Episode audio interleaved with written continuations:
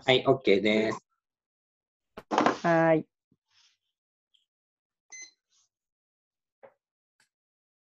どうも、こんばんは。はい、こんばんは。こんばんは。え、OK ですか？皆さん、了解をしていただけました？はい。じゃ押しまあ、した。じゃあ始まってますね。は始まってるね。えっと、じゃあ、頭からいきます、ね。はい。。はーい。はい。ポッドキャストをお聞きの皆さん、お勝手口からこんばんは。いらっしゃいませ。さあさあ、今夜のあては？ゲーイマーヤンです。豚シャンです。もっちりんだです。えっと、アラフォーゲーと、あ、アラスターゲーとアラフォーゲーの2人が皆さんの晩酌のあてを目指す、今日は3人のおしゃべり番組です。よろしくお願いしよろます。しくお願いします。ちょっといつもと違う始まり方で、リスナーさんの方もびっくりしたんじゃないかなと思いますが、3人です。3人で。ますさでも、か ゲストがはい。あらあら、来てくリスナーの。皆さん、はじめまして。はじめましもっちりんだでて。もっちりんださん。えっと、私たちはなんとなくツイッターで絡ませていただいてるんですけれども、リスナーさんの方、お声を聞きするのが初めての方がいらっしゃるかもしれません。大体でもみんな同じところ噛んでると思うんですけど、あの自己紹介お願いします。はい。改めて、えーっと、もっちりんだと申します。えー40代ゲイ男性で、アメリカに住んでます。で、ちょうど昨日12月10日だったんですけれども、えーっと、あの、アメリカに来て20周年になりました。えーおめでとうございます。はい。で、2001年の12月10日にアメリカに来て、で、最初はね、なんか、すぐ帰る予定だったんですけど、2、3年したら、なんか気がついたら、長々と20年経ってしまいました。多分ね、性に、アメリカがね、性に合ってたっていうのが一番しっくりくる表現かなって思いますね。なんか、はい、すごく 居心地が良かったっていうか、性に合っていたっていう感じで気がついたら昨日で20年になりました。今日は、こんばんは。よろしくお願いします。よろしくお願いします。よろしくお願いします。20 年。20年か、すごいな。え、でもまだ人生の多い、暮らしてるので多いのは日本ですか？いや、あの、子供の時もちょっといたので、それも合わせると、ああの、海外の方が長いですねあ。日本はそうなんだ20年ぐらいです。まあ、しかっていうのも変ですけどね、日本はうんうんうんそう 20, 20年ちょいぐらい日本です。だから、それ以外が、今40代半ばなので、それ以外が全部海外なので、海外の方が長くなってしまいました。なじゃあもう外国人ですね。はい そう言ってもいいかもしれませんね。私たちからすると。うんゲストは外国人ということで、うん、はい随分と私たちもはい。グ国際化グローバルなポッドキャストになったんですね。そうそう。私たちは日本から一度も出たことがないのに、海外からお客様を招いて。確かにパスポートすら作ったことないわ。うーん。でえでもだってその今住んでらっしゃるところだけじゃないですよね。何カ国か行ってますよね、きっと。そうですね。はい。えーへまあ、子供の時は、まあ、父親が駐在員だったんですけど、あの、フィリピンに当時、まあ今もそうかな。日本人多かったので、フィリピンに。それで子供の頃はフィリピンにいました。ーで、へその大人になってからは、まあ最初、僕、最初フランスに住みたかったんですよ。ーで、フランスに行って、でもフランスはちょっとうまくいかなくて、やっぱりなんかね、世の中思う通りにいかないなって思うのは、本当に住みたかったフランスには住めなくて、それまで全然興味も何もなかったアメリカは、すごい生活がうまくいったっていう、なんか、ね、アメリカに住みたいって思ってる人多いと思うんですけど、うん。なんかそう、やりたいと思ってることを叶えるのもなかなか難しいのかなって思って、僕の場合は実際そうだったので、フランスに住みたいって思っても、フランスに住めなくて、その代わりまあアメリカに来ることはできたんですけど。うーん。え、その、さっきお話しされてた、そのアメリカが性にあってた？っていうのは、その、どんなところが性に合ってたんですか？あのね、僕、結構ズボラなんですよ、いろいろ。日本人としては。ででもアメリカのすごいとこは、こんな日本人スタンダードでズボラな私が、ああ、やっぱり日本人ってすごい几帳面で豆で何でもしっかりやってるよねとか言われて、あなんかすごい、なんか甲子園レベルのなんか高校で球拾いしてた人がいきなり三流校に行ったらエースで4番になったっていう気分になって。それ多分まあいろいろあるんですけどそれが結構一番大きいかなって思います。いろいろ適当なんですよ。なんかすごい。日本ってね何でもきちっきちっきちっとしてないといけないってとこがあると思うんですが、うんそういうとこが。うん。その風潮がハマったってことは、その語学の壁はもともとなかったんですか？ああ、そうですね。あんまりなかった。うんまあ、あるといえばありますけど、いわゆる一般的な日本人の方と比べるとなかったかもしれません。そんなに、あんまり、あんまりこれね、ツイッターでね、い言わないんですけど、言うと絶対なんか変なクソリップとか飛んできそうだから言わないんですけど、え、じゃあやめとこう。ここで音声メディアだから言って。あ、大丈夫ですか？音声メディアなので流れるので言っちゃいますけど、あのーね、よくツイッターとかでもこう英語が通じなかったエピソードみたいなのがあるじゃないですか。うんうんなんかこんなこんな失敗をしたとか、うんないです。あなんかそのやっぱりだからもう、もともとだから、ね、うんななんて言ったらいいの？ハードルが一個ないですよね。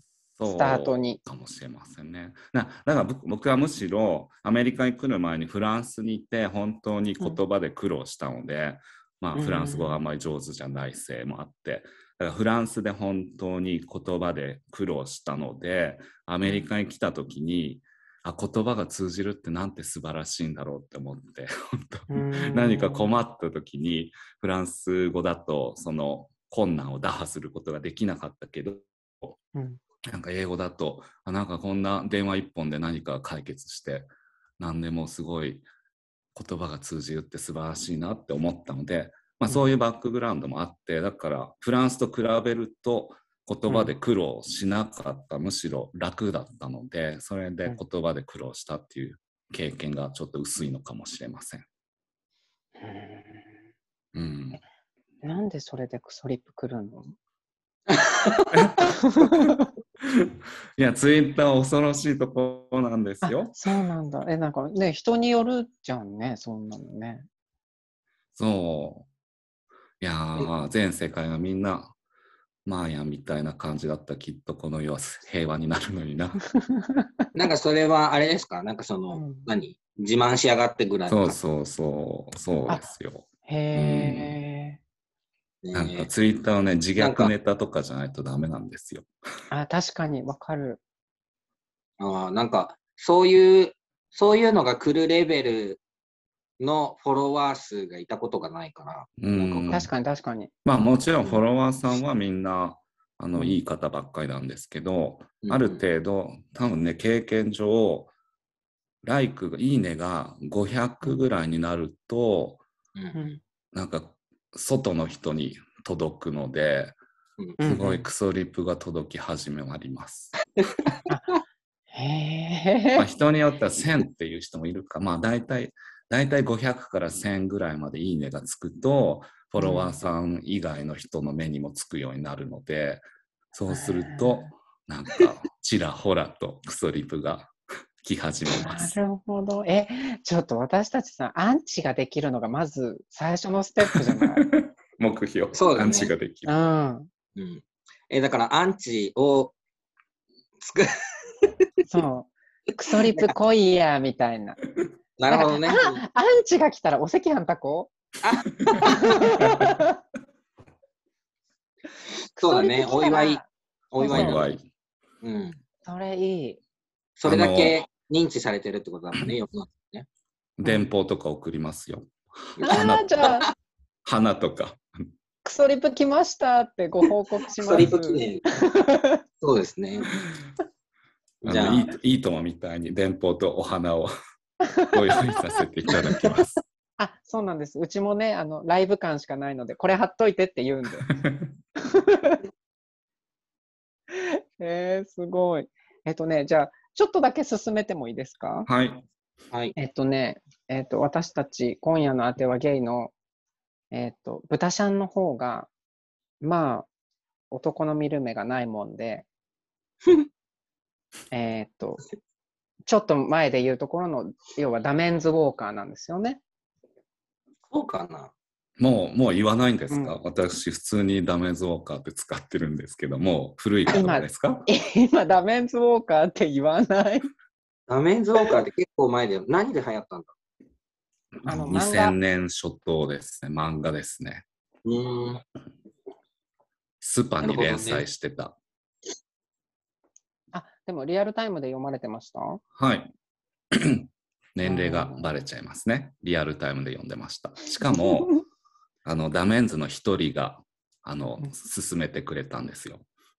お前がえダメンズが教えてくれたダメンズウォーカー、え、だからその、要は、うち、うちのダメンズはうちのダメンズウォーカーでいるんですけど、代表、ブタシャンなんですけど、モッチリンダさんは世界を股にかけるダメンズを引いて歩いてるタイプじゃないですか？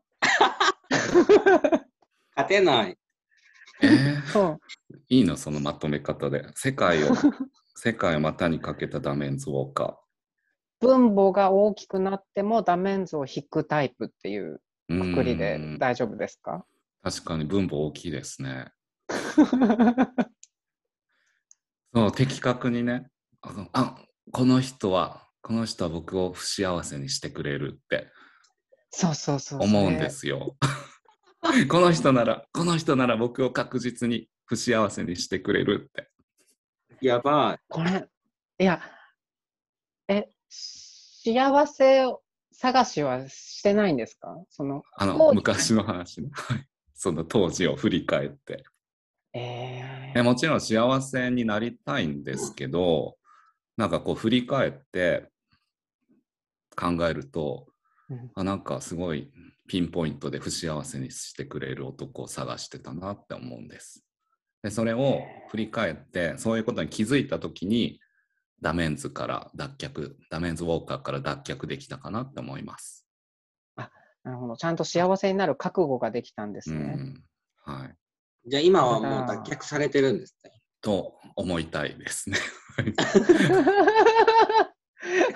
えどうやったら脱却できるのか教えてほしい。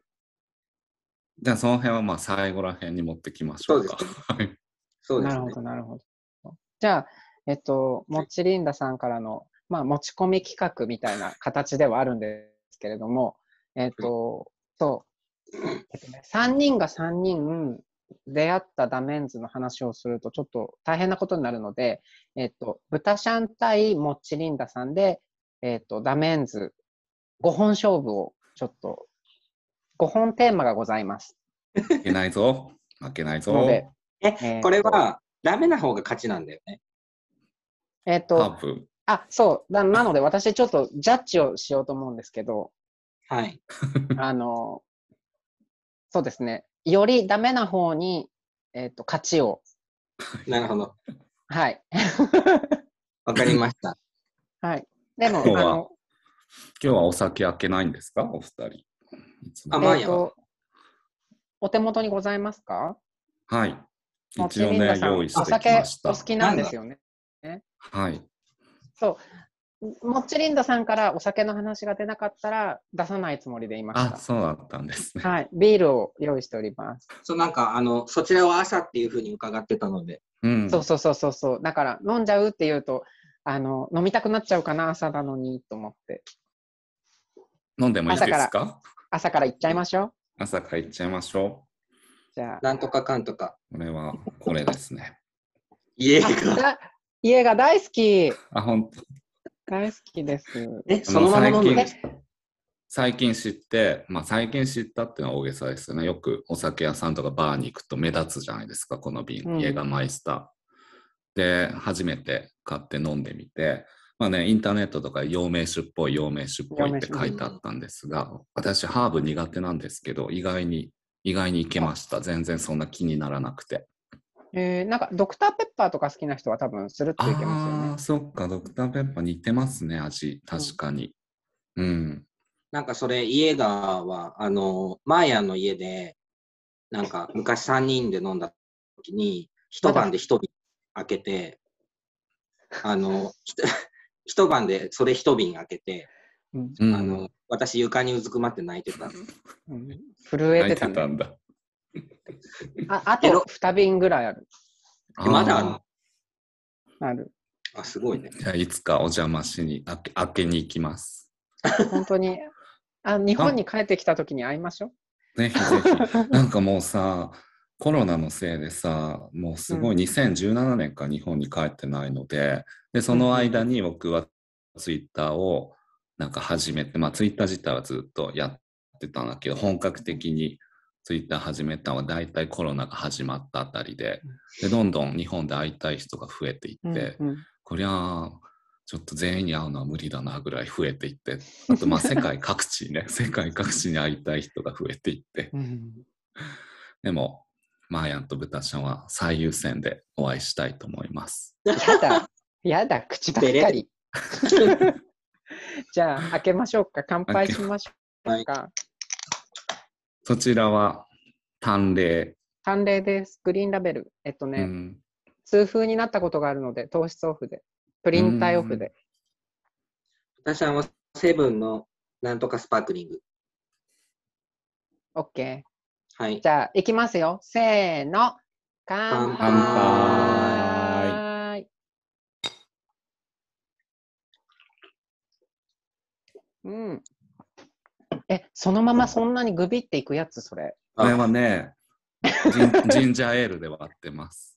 あ、なるほど、なるほど。そのジンジャーエールで割ると美味しいって、なんかいろいろな割り方が書いてあって、合いそうん。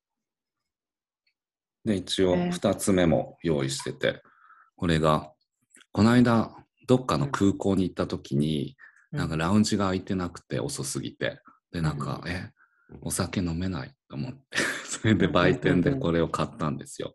そしたら、これ12.5%なんですよ、アルコール度が。すごい。です本当だ。お得って思って、で 例えばさ、例えばビールでこれぐらいの大きさだったら、ビールって大体4.5%ぐらいでしょ、うんでまあ値段違うけどさ、でも大体同じぐらいの大きさで、12.5%、なんか3倍ぐらいお得、お得した気分って思って、それで、うんうんうん。それで近所で探したんですけど、なかなかなくて、でもこの間ようやくとうとう見つけて、おこれがこの間空港で見つけあ、マルガリータですね。マルガリータなんだ。はい。へえ。すごい。そう何マルガリータって？ピザ？マルガリータ、それマルゲリータ。ああ、モッチリンドさん、ツッコミの方もいけるんだ。素敵。あの、3, 三人目のレギュラー。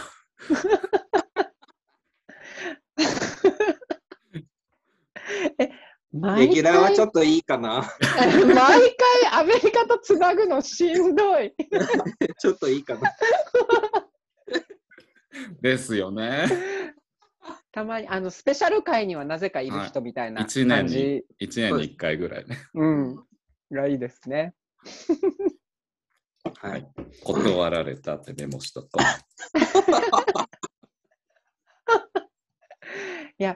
ね。いや、ツイッター界隈、ポッドキャスト界隈、メモを取る人多いですね。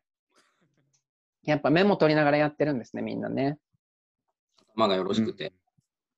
う。もうなんかね、セミナーとか、オンラインのセミナーとか聞くとき、なんかコンピューターが塞がってるのでね、こう、うん。アナログなメモになっちゃいますね。コンピューター2台とかで、コンピューターでメモ取る人とかもいるけど。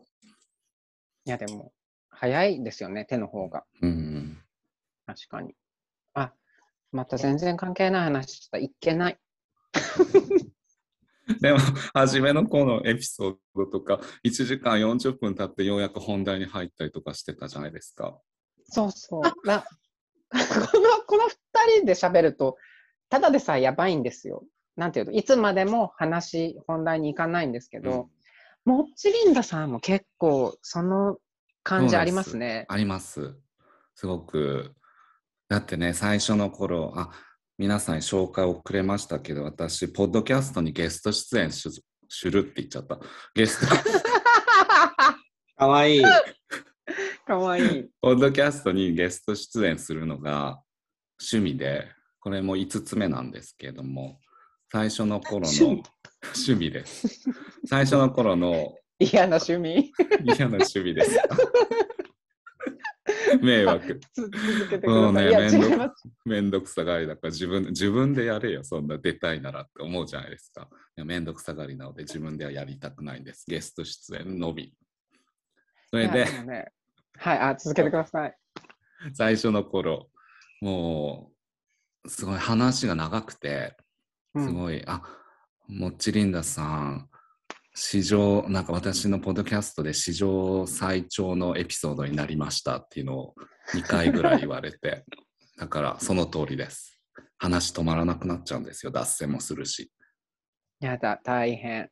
うん。でも当てゲーム、当てゲーム機。向きでしょ？もう一個もう一度ご再考お願いします、レギュラー出演の件。もう一生終わらなくなっちゃうじゃん。もう一生はないよ。もうずっでそとのうち1エピソードが2時間とか3時間とかになるでしょ。なってくる、なってくるう。ん超えてくるよ。誰が聞くの？でもそそういう、そういうポッドキャストさんもありますよ。なんかその、えこれって他のポッドキャストのタイトルとか言ってもいいんですか？あ全然大丈夫です。なんか、今夜もここにゲイがいるっていうのに出させていただいたときに、で、まあ予習として前のエピソードとか何話か聞くじゃないですか。うんそした、ら、すごい長くて、あ、なんか、全然自分大丈夫だって思いました。このみんなこんな長く。2時間45分のエピソードとかあって。うんでも、あちらは、こう結構、なんて言うんですか？ゲストを招いて、その、喋ってもらうっていうのが、そもそもあれですよね。なんか、うんテーマですもんね。はい。だからちょっと安心したんですよ。あ大丈夫。こんな話長くても大丈夫。受け止めてくれる人が、ポッドキャスト界にはいるって思って、すごく安心しました。確かに。あ、でも、だそちらのエピソードも今聞いてる方には聞いてほしいです。面白かった、すごく。ありがとうございます。私、一通り聞いたんですけど、うんなんか、なんか、あ、わかんない。だから、これからの勝負に差し支えたら申し訳ないんですけど、いや、いないよ、バンパーに飛び乗った人。気になった方は、気になった方は、ぜひそちらの方でね、はい聞いていただけると。今夜もここにゲイがいる、コーギーさんという方が MC をされているポッドキャストで、うんちょっと第何話かちょっと忘れてしまったんですけど、なんか、今年の夏ぐらいですね。7月ぐらい。3、4個前にありました、今。うんうんはい。はい。いいなぁ参りますか？はい。参りましょう。いざ尋常に。侍始めま。しょうか。そうこのポッドキャストですごい楽しみに、あ当てゲーですごい楽しみにしてるのが2人のジェネレーションギャップなんですけど、結構よく通じてないですよね。そう歌ちゃなんかうん。わざと、本当に、本当に知らないの。本当に知らないふりじゃなくて、本当に知らないの。結構本当に知らないですね。あの、なんか私、本を読んだりとか、あの、なんていうの？なんかししてこなかったタイプなので、うん。なんか本当にバカなんですよ。うん なんかそのし知らないことが多い。で、あの、今日いろんなものに対して興味がすごく、なんだろうな、浅いので、うん。なんか調べたりとかもしないんで、だからあんまり本当に知らないです。だからマーヤンが言っててわかんないことは、大体、あの、可愛い子ぶったりしてない。可愛いこぶるって発想はあんまりなかったんだけど、なんかちょちょっと若いぶってるとかじゃなくて知らない。うんうん。あと、上に兄弟がいないもんね。あそれは大きいですうね。ん。それは確かに、あの、お兄ちゃんなので、うん。ポケモン、なんでもない。話が終わった。そう、まあねおお兄さんいないとね、結構、ね、お兄さん、お姉さんいると上の世代のこともよく知ってたりしますよね。そうそう。でもっちりんださんがおっしゃるように、他のリスナーの方も、その、ジェネレーションギャップがって言ってて、最初のエピソードを撮った後から、このジェネレーションギャップを大事にしようねってい言って始めてるので、あの、うん伝わらない感じのままでいいんです。はい。面白い。あそこが好きですね。なんかゲイの二人組って他にもたくさん多分、ね、ポッドキャストされてる方いらっしゃると思うんですけど、世代が違うって多分いなかったうん。ので、あえてうん。っていう、まあ逆にそれしかないんですけどですね。うんだから何ではある。そう、だから何っていう。なんかそういう話を一回したよ。うん、そんなことないよ大切にして。いこうみたいな。そんなことないよ。そんなことないよ。ステッカーあげますよ。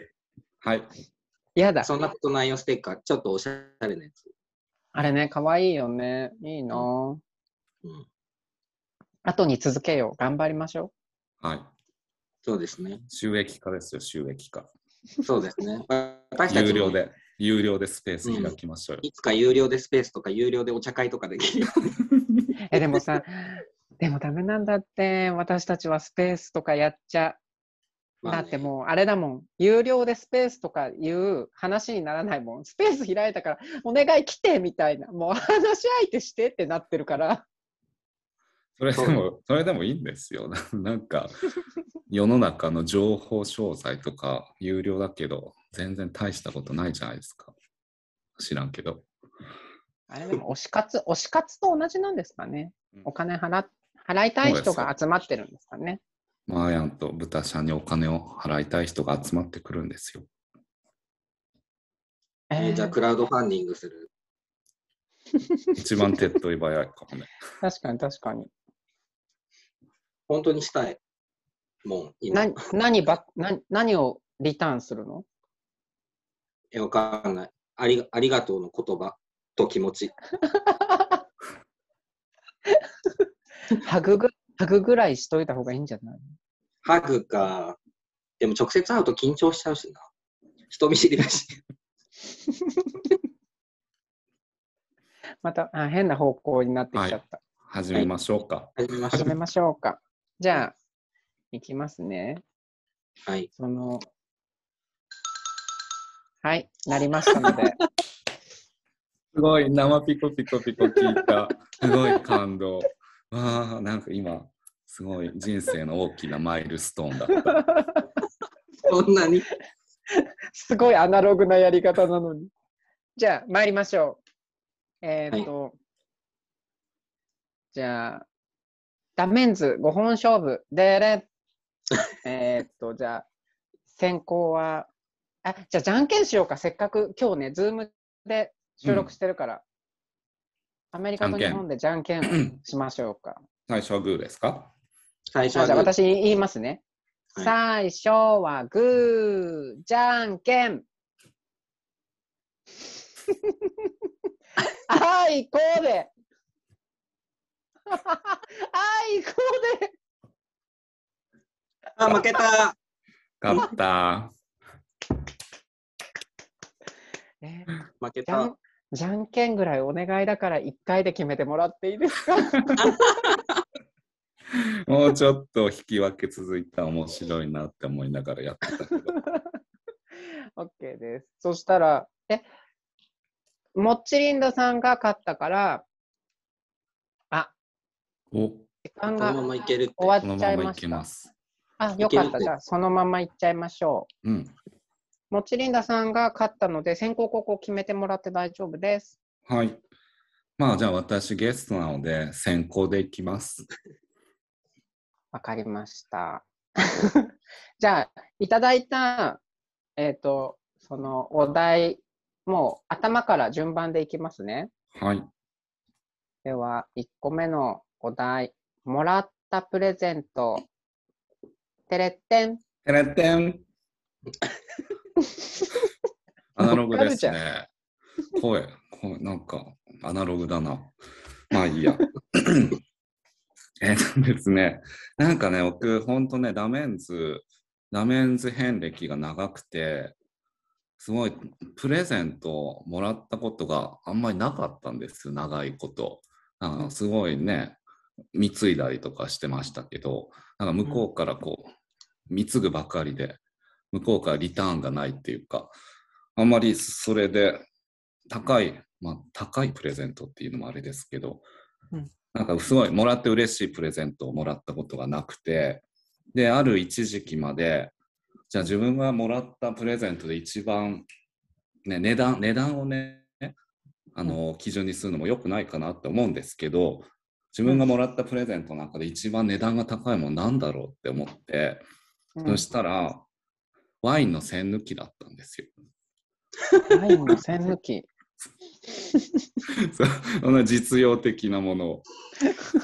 安いのじゃなくて高いのが安安いのですよ。うんうんだからそういうね、なんかティファニーのワインの栓抜きとか、ルイ・ヴィトンのワインの栓抜きとかあったら 嬉しいですよ。普通のスーパーとかで3ドルぐらい売ってる ワインの栓抜きとかで、あ、なんかすごい、僕一番もらった高いプレゼント3ドル99セントだとか思って、ずっと、まあい一時期ね、今は違うんですけど、その、それを考えた時うん。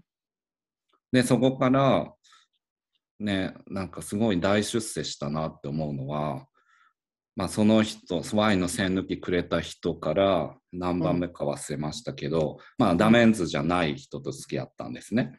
うん。これも、この人もある意味ダメンズだったのかもしれないんですが、この人は、あのちょっと遠距離だったので、こうやって、まあ当時はズームじゃなかったんですけど、別な方法で、うんこうオンラインで会ったりしてたのでで僕のコンピューターがすごい遅くて本当向こうがイライラしてなんかそんな新しいコンピューター買ってやるよって言って MacBook Air をくれたんですね。それで。ワインワインの栓抜きから MacBook Air ってすごいすごい大出世したなって思って嬉しかったです。わらしべ。わらわらしべなのかな？わらしべ すごいジャンプしたわらしべですね。え、ワインの栓抜きか。はいすごいな。すごいですね。そうえ、なんならその日開けようとしたワインがあったってことですよね？テーブルの上に。うーん、そうですね。なんかとにかくまあ実用的なものっていうところがね、またロマンチックさに欠けるっていうか、なんか当時は本当若かったのでもっとね、ロマンチックなプレゼント、ロマンチックな関係って思ってたところもあったので、え、一つだけちょっと無茶ぶりしてもいいですか？はい。そのワインオープナーをもらった時のリアクションをちょっと見せていただいてもいいですか？じゃあ、え？ーすすごい昔だから、多分あの、無になってたと思いますよ。なんだっけ？なんかファイナルファンタジーとかでそういう敵いましたよね。無無とかいう敵。なんか多分それになってたと思う。ななんて言ったらいいんだろうな。プレゼントをもらった時の、その、なんだろう。リアクションがそもそも違うじゃないですか、国で。うん、日本だとなんならその場で開けなかったりするじゃないですか。なんか、でも、きっと、えー、開けていい？とか言いながら、こう、包みを開く、その後が、その後の顔がありますよね。包みをこう開けて、あプレゼント、ちょっと包みらしいものがなくて困ってるんですけど、こう包みを開けて、ちょっと チベットスナギツネみたいな顔になっちゃいましたよ。例えくっと顔が上がった感じ。かわいい。僕のね、そう、いろいろね、正直、バカ正直なので、顔とか態度に出ちゃうので、まあそういうとこがね、ダメンズに引っかかる理由かもしれないけど。じゃあ、プレゼントのエピソードはそんな感じでいいですか、はい。じゃあ、わらしべエピソードですね。はい。じゃあ、豚ちゃんの方にはい。回答権が。もらったプレゼントね。あの、そもそもプレゼントをそんなにもらったことがなくて、なんかそのイベントごとの時に、なんかそのお付き合いしてた人は、なんかそもそもあんまりプレゼントをくれなかったんですけど、でも、あの、くれた時は割と普通のものをくれたんです。カバンとか財布とか。うんで、なんかもらったプレゼントでないかな。あの、これ別に何のプレゼントでもいいんでしょ？クリスマスとか、誕生日とかじゃなくて。なんかそれで振り返ったときに、あの、二十歳前後ぐらい、二十歳ぐらいの時に付き合ってた人がいて、うん、若その人の家に、まあ遊びに行くときになんかお菓子とかいろんなものを買ってってたわけ。うんうん。で、なんかいつも買ってきてくれてるから、これあげるよって渡されたのが、うんえっと、エロ DVD のコピーしたやつ。エロ DVD を、製品じゃないそうそう、売ってるやつじゃなくて、あの、コピーした DVD なるほど。をもらった。金額的に多く負けてますね。お金かかってないですね。まあ、そうですね、きっと10枚で、なんかその、10枚で800円とかの DVD を買ってきて、うん100円ぐらいだよね、単価ね。うん、こでもどうやってコピーしたのか知らないけうん。豚さんのために頑張ったんで。ど、確かナンパで GO っていうやつ。ナンパでえ、それは、あれ？この間も出てなかった、ナンパでこの話。そう出てた、なんか出てた。のんけを海とかでナンパして車の中でどうのこうのするやつ。なんかワゴンだよね。そうそう。ワゴンの中にで、あの、女の人も控えてんだよね。女の人いるときといないときが。あるよねうん。やばい。ナンパでこう、メモっとこでそちらを、そういえばいただいたなと思って思い出う。しましたもしかしたら、あ、もしかしたらってこともないか。作成に関わってて、そのデモ版、デモ版の DVD だったりして。え、でも普通にモザイクあったし、なんか、ね、なんならそういう修正前のくれよって話ですよね。えでもぜ、え、ぜ、絶対なんかそんなのできるような人じゃなかったですよ。なんか、コン、あ、ちょっと、ここの話は出てこないからあれか。あの、コンビニ行ってコンビニの店員に怯える男だったんで。なんか、ほどどういうこと？レレジ袋、レジ袋いりますか？って店員さんに聞かれて、なんか答えられなくてこうやってちょっと震えてるの。うーん。それは極度のコミュ障ってことですか？そうですね。だから隣で、あ、大丈夫ですって言ってあげてた。えー、あーでもなんか、えー大丈夫ですって言ってあげるそのポジションって、あダメンズ引くやつだよね。なんていうの、そこに、その、なんていうのかな、いる意味を感じちゃうと、どんどんダメンズ引く感じになるよね。なんか、わかる。豚ちゃんがいなきゃこの人はダメなんだからっていう発想でしょ？うん、そうなんか私といるときは普通なのにうんっ。ていうのはあった。だから、あ、この人外に出るとダメなんだと思って。うん、年上だったけどね、5個ぐらい。やだ。頼りない年う上。ん、5個年上で、ちょっとそれはあれだな。はい、そんな感じでした。えー、ちょっと待って。Let's judge! ヘルマみたいにかっこよく。え、もう、じゃあ、えもう一回やっていい？ちょっと、うんテルマインスパイアでやらないといけないから。うん、Let's judge! え、ちょっと、本番の、あの、テルマ、発音をテルマがわかんない。私にレクチャーしてください。え、大丈夫です。できてましたよ。とてもお上手です。ちゃんと伝わりますか？はい。はい、じゃあ、それでいきます。で、私思ったんですよね。ここで、その一エピソードずつ判定をするより、これ、最後で。わた私の中で今、あの、もう中。つけたので、うん。はい。最後にね。はい。お聞きの皆さん、最後まで聞くモチベーションが上がりましたね。ついてこいよ。すごいなんか、すごいなんかやってくれてる人のポッドキャストなのに。さすが、道場破りなだけある。ありがたい私たちそういうのちゃんとやらないから、ありがたいです。そうそう。ただのうん OK です。じゃあ、次いきます。はい。えこうこうやってね、グッチ家は壊れたんですよ。この間、ハウス・オブ・グッチっていう映画を見たんですよ。レディ・ガガが出てるやつ。ー、面白そうでしそうた。こうやって部外者が入ってくることによって、グッチ家はめちゃくちゃになってしまったんですよ。えー、え、あれって壊される日本で見れるの？あ、どうなんでしょうね。うーん。アメリカでもついこの間始まったので、ちょっと時間かかるかもしれませんね。じゃあちょっと日本で見れるのを楽しみにしよう。日本の話も出てきましたよ。ちょっとね、グッチ、ね、当時バブルの時代だったから、日本人の顧客が多いって話で、これからは日本だっていう。うーん。えー見たい。面白そう。でもあんまり掘り下げてもね、ネタバレになっちゃいますよね。そうなんです。ぜひぜひ皆さんご覧ください。いや、別にスポンサー料もらってるわけじゃないですけど、宣伝。あれ？豚ちゃんどうしたの？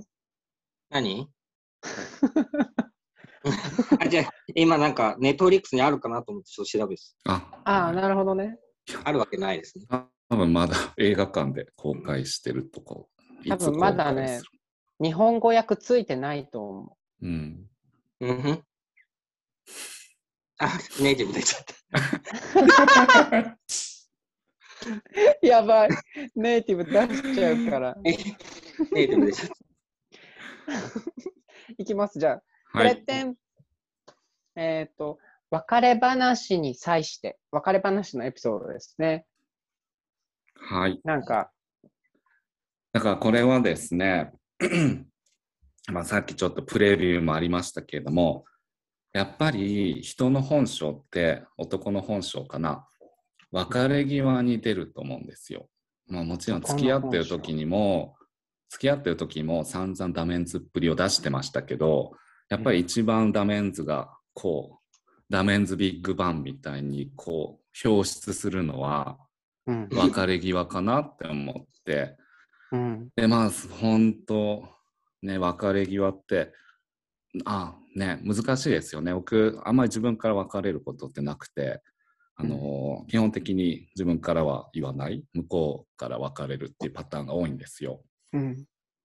でも、この人は、僕の史上最大級のダメンズは、多分、初めてぐらいの勢いでもう、この人と付き合ってては、やばい、自分の精神とか いろいろ人生とか、だから別れなきゃって思って自分から別れたんですよ。で、その時に、えーっと、ね、どれぐらい短くして話せばいいかな。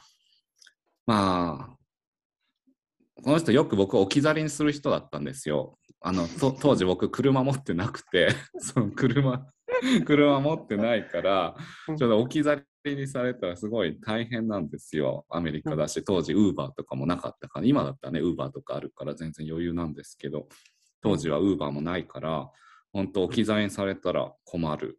で、最後、別れ話をした時も、うん。僕、本当失敗したんですけど、家ですればよかったんですけど、あの、彼が旅行してる間に、あの、一緒に住んでたんですけど、彼が旅行してる間に引っ越したんですよ。出た出て、それで帰ってきたら別れ話を切り出そうって思って、うんで、それで、彼が旅行から帰ってきて、その彼の車で空港まで迎えに行って、で、車で帰ってきて、途中でちょっとレストランでご飯食べて、うん。その時に別れ話をしてしまったんですね。僕、家に帰るまで待てばよかったなってすごい後悔してるんですけれども、ご飯食べ終わって、そのレストランの駐車場で、あ、実は、あの、君が旅行してる間にもう家引っ越して、もう別なとこに住んでる、別れましょうみたいな話をしたら、うん。まあ、また置き去りにされそうになったんですよ。また車で一人でどっか行こうとするから、いやもう二度と、二度とその手は食らうかって思って、うん。そう、あのね、ボンネットに飛び乗ったんですよ。さっきもちょっと話出ましたけど。なんてさすがにさ人としてやさボンネットに人が乗ったらさ車を発進させるわけがないじゃないですか僕の常識の中で、もうためらうことなく車発車しましたね。それで僕もあ車動き出したよとか思ってすごい必死にしがみついたけどやっぱりこうこうすごい急発進してで駐車場出るときにブーンってか曲がって左折したらこうゴロゴロゴロって車から振り落とされて アクション映画みたい。な。駐車場転がっててレストランからも店員さんとかすごい出てきて大丈夫か？みたいにすごい出てきちゃいました。恥ずかしかったですまあそれが一番ドラマチックな最悪なあの別れ際でしたね。いや、あの、そうそう、ちょろっと聞い聞いたんですけど、いや、何回聞いても面白いよね。やばくない？ボンネットに乗る？そもそも飛び乗るのがすごいよ。うん。いや止めなきゃなんかほら日本のドラマでもあったじゃんなんかああれ止めるために出たんじゃん僕は死にませんとかいうやつ バスのあだいぶ前。だいぶ前ですね。ああれは、武田鉄矢。そうそうそうそうそう、死なない、俺は運悪くないぜっていう証明ですよね、あれはね。バスを止めるためではなかったんですね。え、すごい。え、その後、その後うん止まったりはしなくて、もう帰っちゃったんですか？帰っちゃいましたよ。それが、あ、それが最後に見たっていうのは大げさだな。職職場っていうか、所属が同じだったから。その時はそれで帰っちゃいましたね。僕どうやって家まで帰ったんだろう。バスとかで帰ったのかな。で、しかもちょっと後日談があって、たまたま同じ年に日本に帰ったらニュースで、なんか、ボンネットに飛び乗った男性が1キロぐらいボンネットに乗ったまま、こう、うん。ボンネットにしがみついて、運転してた人が殺人未遂罪で逮捕されたみたいなニュースがあって、うん、そっか、俺も1キロぐらいしがみついとけばニュースになったのかって思って。すぐ、今すぐ、今、今ここにいないかもしれない。そうかな。うん。やばいな。いや、すごい。さすがに。うん。だって命に関わるから。普通に。うんいや、まあでもね、発信、発信したばっかりだから、そんな大したことないんですよ。まあ、振り落とされて、その上を引き殺されたりとかしたらやばかったかもしれないですけど、ただ単に振り落とされただけなので。でもまあ生きててよかった。生きててよかったですね。うんこうやって、豚ちゃんとマーヤンと話せてよかった。すぐ、すぐそういうこと言う。でもまあまあ本当に。じゃあ次行きましょうか。はい。豚ちゃん、別れ話に際して。別れ話で言うと、まあ、なんかそんなに、そんなに付き合った人数が多くないので、あれですけど、あの、一番は、あの、5年半ぐらい同棲した人がいるんですよね。うんで、まあ、同棲してて、で、本当に最後の1ヶ月ぐらいが、なんか、あ、もうこの人と付き合ってても意味、意味ないなっていうか、もうこの人と付き合うのはしんどいなっていうふうに思ってから、1ヶ月ぐらいは、あの、もう同棲してたし、うん。うんそれこそいきなり出ていくにも、あの、自分名義の家だったんで、うんうんうん俺が出ていくわけにもいかないし、うん。だから出ていけなくて、まあ、ずーっとなんかこうし、しんどいなって言って、もやもやして、なんかもう家庭内別居状態で、1ヶ月ぐらい過ごした後に、うん。あの、まあ、ごめん、本当に、まあ、二人のことを考えたときに、このまま一緒にいても意味がないから、別れようって言って別れを切り出した時に、言われたのが、うん。え、お金ないから無理なんだけ えー。鼻水出た。1個目？そう、一言目に言われたのが、うん。お金ないから無理なんだけどって、その、私との関係がどうのこうのとかじゃなくて、まあ、同棲してた時の家賃もほぼ私が払ってたし、うん。なんか、付き合い始めた頃に、私は働いてて、向こうは学生で。うんううん。ん。で、大学卒業して、一回勤めたんだけど、すぐ辞めて、で、なんかもう職を何回も転々としてて、うん。ですごく、なんていうの、仕事が安定しないし、お金もない人だったから、うん。基本的なその生活の費用っていうのは、うん。ほぼほぼ私が出してて。うん。紐じゃん紐紐ですね。うんで、まあそれもしんどかったから、うんまあ別れようって言ったら、お金ないから無理って言われて。いやまあ、ひどいそれこそ無理だなと思って、いやもうそういう問題じゃないから、ごめんだけど、うん俺この家解約するから出てってって言ったら、うんなんかもう、すごい怒り出して、うんで、怒って出てって、う。うんんで、なんかその勢いで、その日は帰ってこなくて。うんうん。で、次の日に、もう住む家決めたから、何日に出ていくって言って、うん 怒ってて。で、うん出て行こうとしてたんだけど、うんだその数日後、だからその出ていくまで、1、2週間ぐらいあったわけ。うんうんでその数日後に、ね、あのさ、って、お金ないから、引っ越しの荷物運ぶの車出してって言われて。と思って、まあ出てってくれるなら。そう、もう、もうとにかく出て行ってほしかったから、もう家にあるもの何でも持ってっていいし、もう好きにしろって言って、うん。あの、すごいでっかいバンを借りてあげて、うん。おお優しい。あ。の、だから洗濯機から冷蔵庫から全部持ってきやがって。え？えあそう持ってっちゃったの？うんだって買えないから持っていくって言って。やだ。で、だからもう全部持っていくのを、一緒に運んであげたの、車で。ええで、さよなら、ああでもまあでまあまあ。ました。そうよまあね後日談で言えば、その後1年ぐらいずっとお金貸してって LINE が来てた。あの、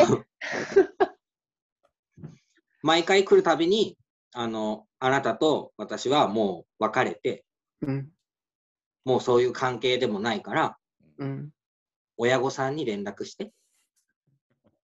毎回、毎回 LINE を送ってたんだけど、えっ、と、ん一つ年上の男性です。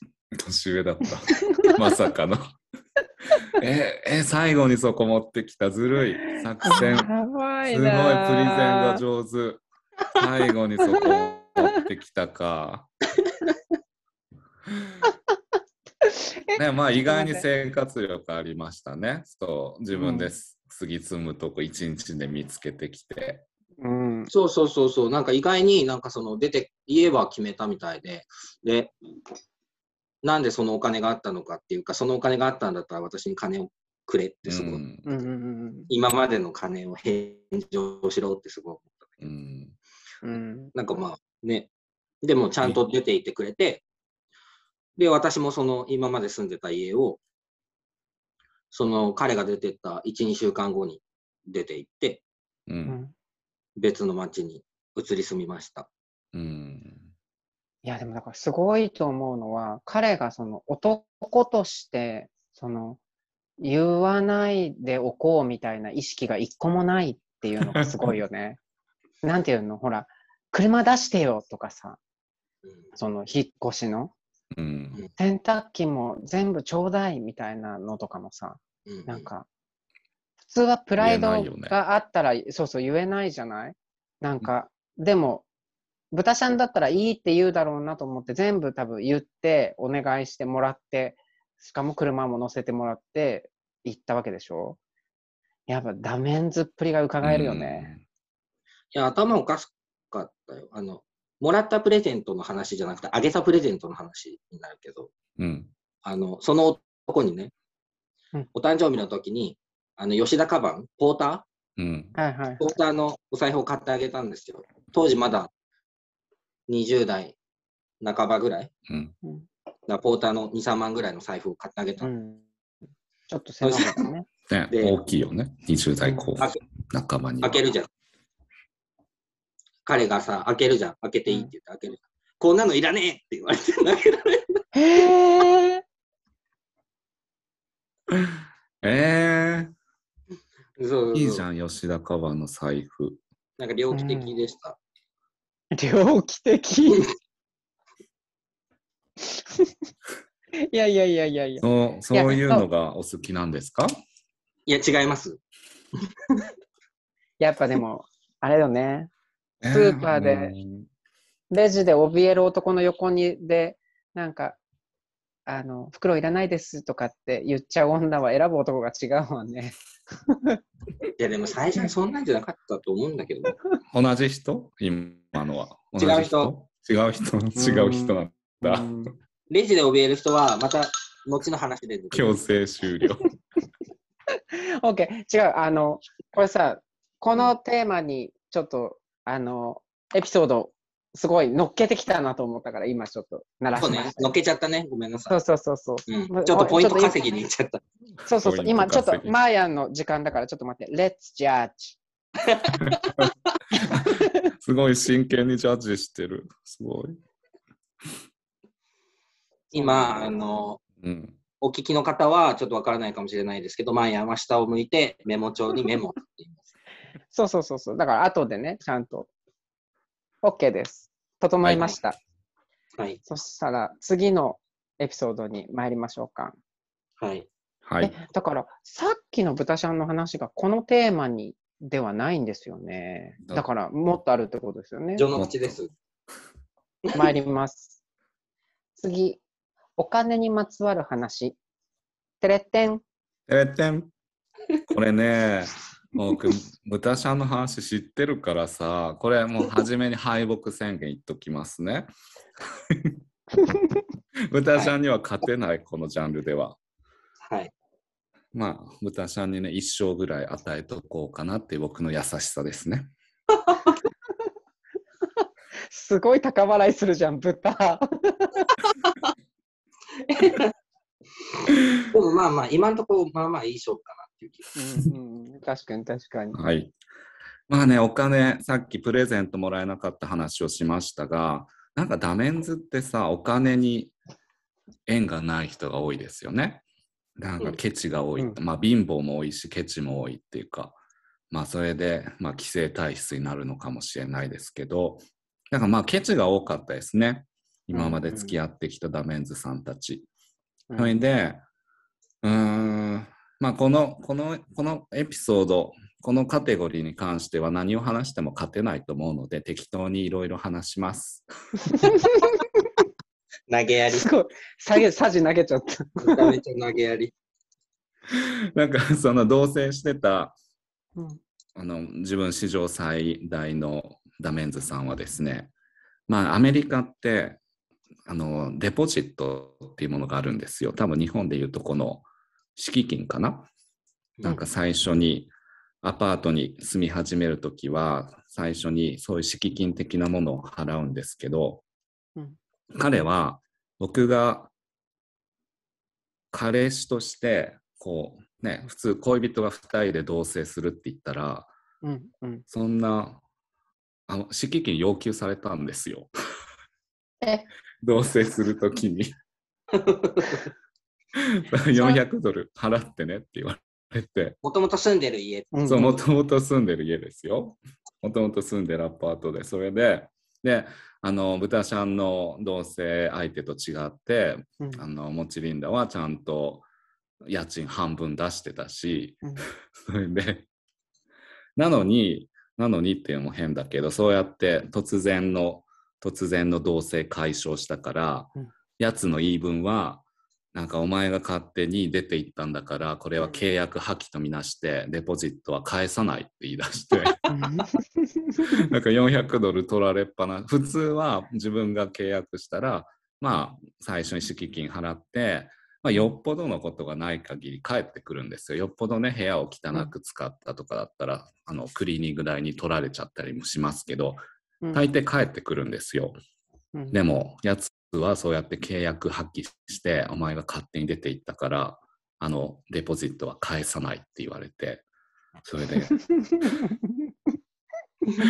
まず、まず、まず前提として、彼氏が自分の家に住むときにお金を要求するかっていうのもあるし、まあもちろん家賃は半分払うのは全然問題ないですよ。僕もうんどっかに住んでた家賃が必要だから。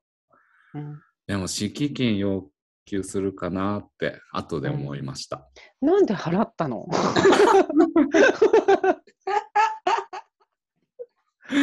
さ全部使うに決まってるじゃんね。うーんなんかアメリカに来たばっかりでうん。アメリカではそういうものなのかなって思ってました。そういうなんか親しき中にも契約ありみたいなそういうものなのかなってそういうイメージある。それで。だからアメリカに来たばっかりで本当右も左も分からなくてもうすべてのスタンダードが低かったっていうか、もう初め、なんかね、こう、ひよこがさ、卵から生まれて初めて見た人を標準、スタンダードとして決めるみたいに、初めて会った男がそれだったので、うなんか、これが普通なのかなって 思っちゃったんです。で、で、またギャップの話ですけど、わらしべ長者的な話ですけど、このうん MacBook Air をくれた彼の話は、今度はまあ極端な振れ幅っていうか、うんまあ、ちょっと、おまあ、MacBook Air をくれるぐらいですし、お金持ちなんですよ、彼は、うんその人は。うんまあ、インテリアデザイナーとかしてる人で。うんそれで、僕、あの、IKEA、IKEA デートが好きなんですよ。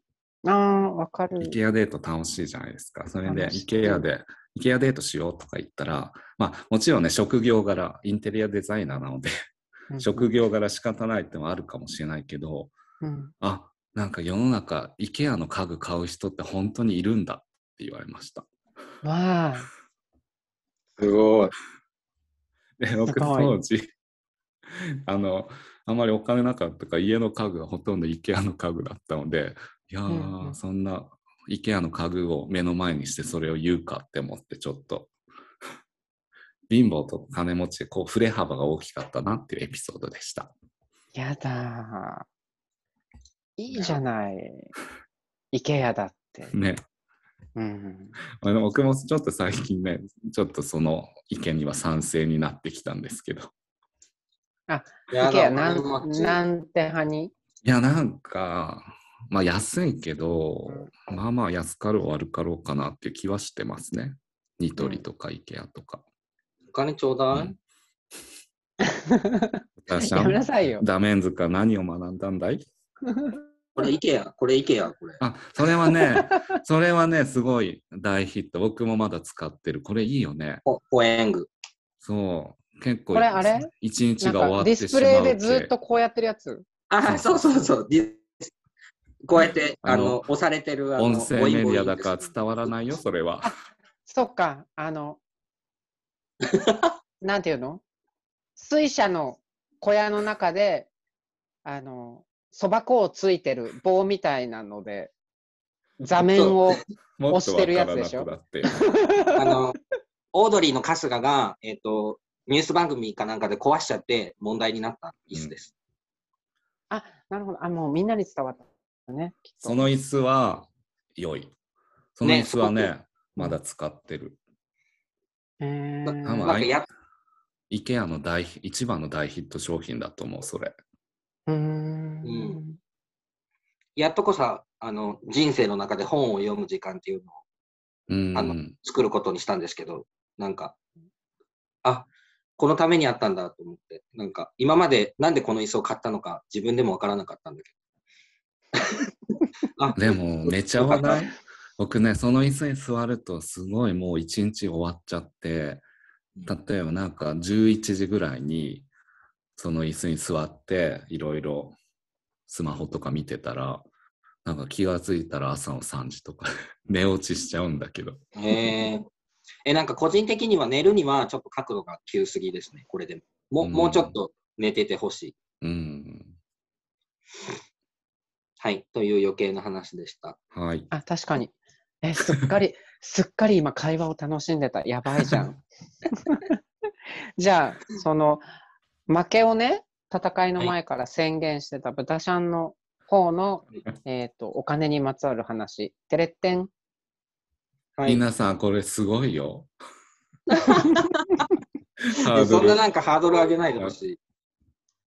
なんかあの、この話は、えっ、と、いつかポッドキャストでちゃんとしようと思ってたんですけど、あの、なんか、スパイがいたみたいな、なんかそういう話を一回したことが、多分、ポッドキャストのあるんですけど、まあ、その話で、えっ、と、結論話そうとするとすごく長くなっちゃうので、あの、うん。またの機会に細かくは話すんですけど、うん。えっと、クレジットカードを200万円使われて、200万 はい豚ちゃん勝ち可愛くない、可愛くない額。クレジットカードを200万円使われて、えっと、いなくなりました。いなくなったっていうか、まあ、最終的にいなくなった。はいそれはうん 豚ちゃんが東京湾に沈めたとかいう意味ではいなくなったっていうことでいいですか？あ、違います。えっと、お家に帰った。だ から、200万円使われて、はい。豚ちゃんの前から消えていくまでのところはちょっと話した方がいいんじゃない？ああ、200万円え使われて消えていくまでの話で言うと、えっと、うーん、200万円使ったの部分もちょっと聞きたいけど。あ、えっと、じゃあ、200万円使われたんですけど、まあ、ある日ね、なんかずっと様子がおかしい人だなと思ってたんですよ。付きあ付き合って2ヶ月ぐらいで気づいたんだけど、なんかずずっとなんかいろいろ様子がおかしい人だなって思ってたんですけど、ある日携帯にクレジットカードの利用通知が来たんです。11万ぐらい。うん。で、絶対使ってないじゃんと思って、で、ログインしようとしたら、ログインできなくて、なんか、メールアドレスとパスワードが違いますみたいな。だからなんか再設定したの。うんうん。で、ログインしたら、身に覚えのないのが使われてて、うんなんかネットで使われてたの。で、おかしいと思って、他のカードに入ったんですよ。他のクレジットカード。クレジットカード何枚か持ってたから。うん別のクレジットカードのサイトに入ろうとして、それもログインできなくて、うん。え、何これと思って、まあ、それもなんか再設定して、で、ログインしたら、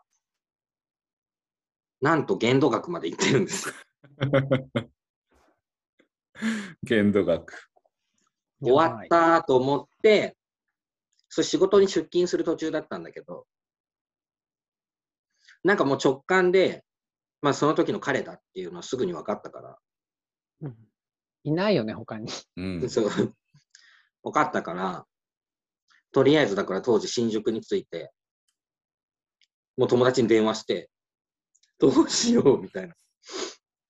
でなんか優しい女友達だったんだけど、すごい優しい子で、私今日別に仕事行っても行かなくても変わんないから今から行くから待ってなさいって言われて、うん。友達が来てくれて。うん、で、ネットカフェみたいなとこに入ってうん、全部ログインしたら、まあ合計で200万使われてて、うん。うんで、まあこれなんか、あの、最後のね、ダメ男5本勝負の最後のところにも行っちゃうんだけど、あの、一旦その日、本人に連絡して、うんどういうこと？って。で、ちゃんと説明してって、説明する気があるんだったらうちに帰ってきてって。あなんかほぼうちに一緒に住んでたんですけど、うん。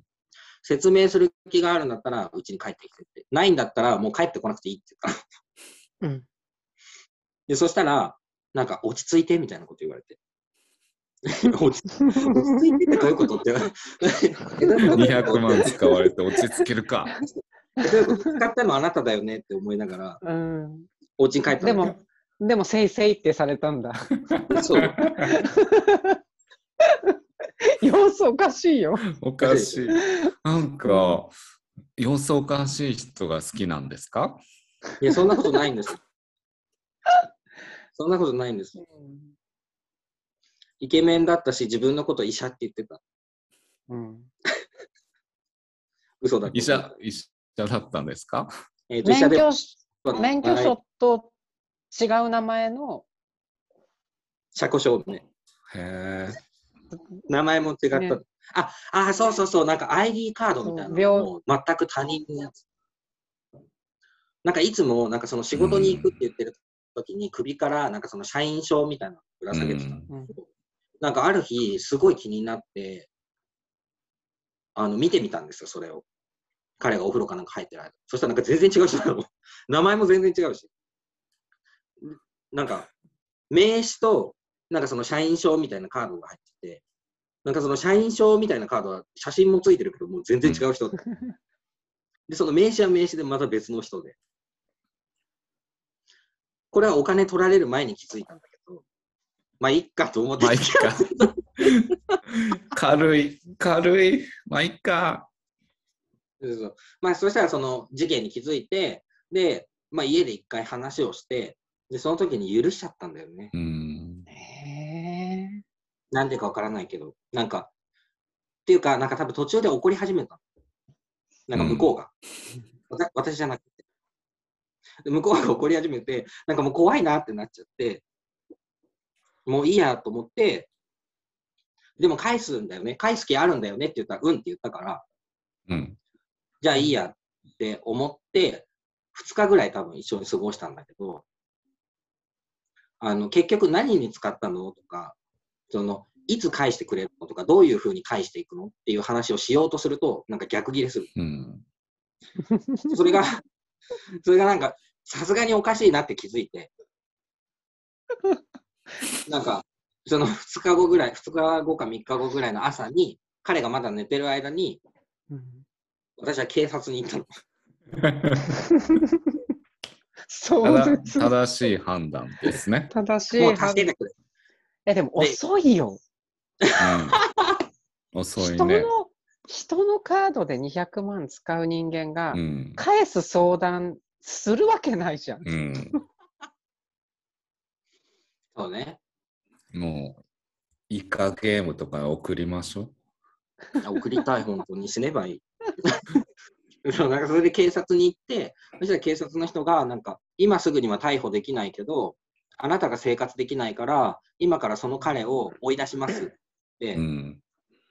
あの、ちょっと警察官人数集めるから待ってくれみたいなこと言われて、うんなんかその時も私はずっとなんかもう泣いてたの。なんか本当にこれが正しいのかもわからないし。うん正しいよ。え そううんあの、そのね、今度ちゃんと彼との付き合った流れのエピソードも話すんですけど、うん。まあいろいろいろあったから、なんか本当にこれでいいのかもわからないし、みたいないろいろ悩んでて、だけどまあ警察官が人数集まったからほら行くよって言われて、うちに行って、で、うちに到着して、警察官7人。警察官7人でえお、宅ワンルームですよね。はい、そうです。どんな豪この部屋、邸この部屋、この部屋。7人いるかな？そう。なんかあのーで、ちょうど警察官と車で到着したら、なんか彼が家から出てきた。うんで、私、あいつですって言ったら、警察の人が飛び降りて、まあ、止めに行って、うんで、そう、だから路上で最初対面したわけ。で、周り警察官に囲まれてて。うんで、そしたらその彼が私の隣にこうやってスッて来て、大丈夫だからって言われたのね。え、怖い、怖い、怖い、怖い。何が、何が、何が、と思って。怖い何が。大丈夫なの？と思って、まあ、そのままお部屋に入って、で、ちょっと話をしようってなって、なんかその彼が、もう一度チャンスをくれるって言ったのが嘘だったのかみたいな、なんかすごいわーって言って、で、警察の人が途中で、もう終わり終わり話してもしょうがないから、はい、みたいな感じで、豚ちゃんのことを、あの、保護しようとして、こう、うんだ警察官が抱き寄せたって。結構背のでかい。うん。こっちっつって。そしたらこいつが飛びかかってきた。もう、あの、テレビで見る、テレビで見るなんかその別れ話のもつれみたいボンネットな。に乗ってきたのね。でそうう。んだからその残り周りにいた、あ、ボンネットには乗ってない。ありがとう、回収してくれて。すごい流されてるなって思ったんだけど。全然今、全然今そっちに行けなかった。もう脳みそが、脳みそが今警察24時だった。ごめんね。そうそう。それで周りにいた警察官が、だからこうやって羽交い締めにして、うんなんかそれこそ何人かでこうやって取り押さえみたいになってて、うんもう豚ちゃんはなんかもうその時もう号泣ですよ。号泣した。大惨事じゃん。うわぁ、映画撮りたい。い警察官にこうやって頭ポンポンされながら、大丈夫、もう怖くないから、大丈夫だよ、大丈夫もう怖くないってずっと言われて、でこの人と結婚したいって思いな。ななるよね。そうなるよね、やっぱり。あなんかゲイゲイカップに理解のある警察官でよかったね。うん。うん、なんかみんな多分引いてたけどね、部屋に入ってきたのとか。なんか、あの、警察官7人ぐらい入ってきたときに、なんか、なんていうの？うわ、こんな世界もあるんだ、みたいな目はなんとなく感じたけど。で、まあ、私がいないうちに彼をうん警察官が支度させて追い出して、私もそのまま出ていくっていう。う んやばい。壮絶。そうだありまね、した。それ、100ゲーム差ぐらいで負けてるよね。お前はさ、これ、勝てる100ゲームむしむしろ、あの、リスナーさん皆さんにこれに勝てるエピソードをお持ちの方は、ぜひお便りください。すごい回すじゃん 誰のポッドキャスト？お便りお待ちしてます。あの、やばい。あ、そうそう。で、そうだ。これはね、啓蒙活動をしようと思ってたから、一言だけ言わせて。えっと、うんクレジットカードは、あの、番号だけでお買い物ができますので、そうあの、うん皆さん、あの、初めての男と泊まったりとか、うん何かするときは、あの、うんシャワーを浴びるときは、あの、シャワーを浴びるところまで、あの、何？脱衣所までお財布は持っていく。そうね。なんなら一緒に浴びた方がいいね。そううん。なんなら、だから、初めての男と会うときは、クレジットカードは持っていかない。うん、そうそうだね。そうね。そうそうだね今は携帯があれば、決済できますから。うん、そうねそうんそう、現金もカードも持っていかない。はい。う。うん。ということで、皆さんお気をつけください。はい、か詳しくはまたいつか。すごい、なんか、今まで見たことないタイプの活動家みたいだけど大丈夫ですかかっこよかった。豚ちゃんかっこよかった。いや、でも本当にこれは、なんかその、なんていうの、ゲイの友達とかとやっぱり話してると、なんかちょいちょい、なんかその、例えば、うーん、なんていうのかな、あの、まあ、ワンナイト的な感じで、なんかちょっと遊んだ人にうん。財布から2万抜かれてたとか、なんかその、う聞くんですよ。あの、クレジットカード不正利用されたっていう人も、あの、まあ、200万ほどの額ではないけど、なんかその、うん。いくらか使われたっていう人とかよく聞くから、うん。なんかこれは別にゲイじゃなくても、あのー普通に男女でもあり得ることだと思うけど、うん。マッチングアプリが当たり前になってるからね。そうそうそう。なんか本当に、なんだろう、被害に遭った人って多分しんどいし、誰も助けてくれないから、うん。あの、法律も助けてくれないし、あの、なんならカード会社、あ、そうそう、カード会社には、えっ、と、カードなくしたって言えば面積になりますから、カードなくして、これ言っていいのかな？あの、カードなくしたって言えばなるけど、豚ちゃんは素直に自分の恋人に使われたって言っちゃったから、うんうん。あの、ならないんです。あの、あ恋人ってとこがね、なんか他人とかだったらよかったかもね。他人でうも、その自分の知人だったらもうダメなんであ、す。そうなんだ。来るかもあくまでも自分の管理うん。不足になってしまうのでそっか、もう完全に紛失して、もう全く知らない第三者とか、うんうんうんうんなるほど。うん、なんかあのコンビニの店員さんに勝手に番号割れされて使われてとか、うん。なんかそういうのじゃないと無理なんですよ。なので、あのーそうそう。だからね、結局誰も助けてくれないし大変なことなので、あの被害に、被害に遭わないように自衛するとうん。うん。いうのを、皆さんぜひお気をつけください。あれ？誰？これ、これは、この番組は、初めに聞いたあの番組で合ってる？ふざけたおしゃべり番組、大違う番組になっちゃった。そうよえーなんか、えー、しーって流れそう。ふざけたおしゃべり番組そうそうそうそう。おしゃべり番組のはずなのに。はい。オッケ失礼しました。ー。なるほど。でもまあ、そういう人と付き合わなければいいんじゃないでしょうか。だってわかんないじゃん。医者って言ってたし、イケメンだったし、うんセックスは上手だった。あうんあ、そう、豚ちゃん言ってたよね。ダムエンズはセックスがうまいって。うんうん、なんかそんなイメーだ。ったよね。うん。なんか、ね、ピコピコピンが鳴っちゃったけど、です、大丈夫まあ、です。ダダメンズウォーカー読んでた時に一回ゲイのゲイのダメンズウォーカーの人が出た回があってその人が言ってたのはやっぱりゲイって嘘つきが多いってすごい言ってて、まあそれもそれでそう主語が大きいって言われそうだけどでもすごくわかるのは、まあ、その人はどうしてゲイに嘘つきが多いかっていうと、まあ子供の頃からずっと自分の人生を偽って生きてきたから、なんかもう嘘をつくっていうのがもう自分の人生の一部になってるみたいな意見で、うんうんその、まあ、結構すごいあなんとなくわかるかもってちょっと思いました。なんだろううん。そう。自分が騙されるぐらい上手に騙くらかさないとやっていけない時期があり,、ありますもんね。うんねねまあまあそれはね社会社会のせいだから我々のせいではないっていうところもあるんですけどね。はい。はい。次行ってみようすごいなんか、やっぱ、え行って、行ってみよう。行ってみよ行ってみよう。参ります。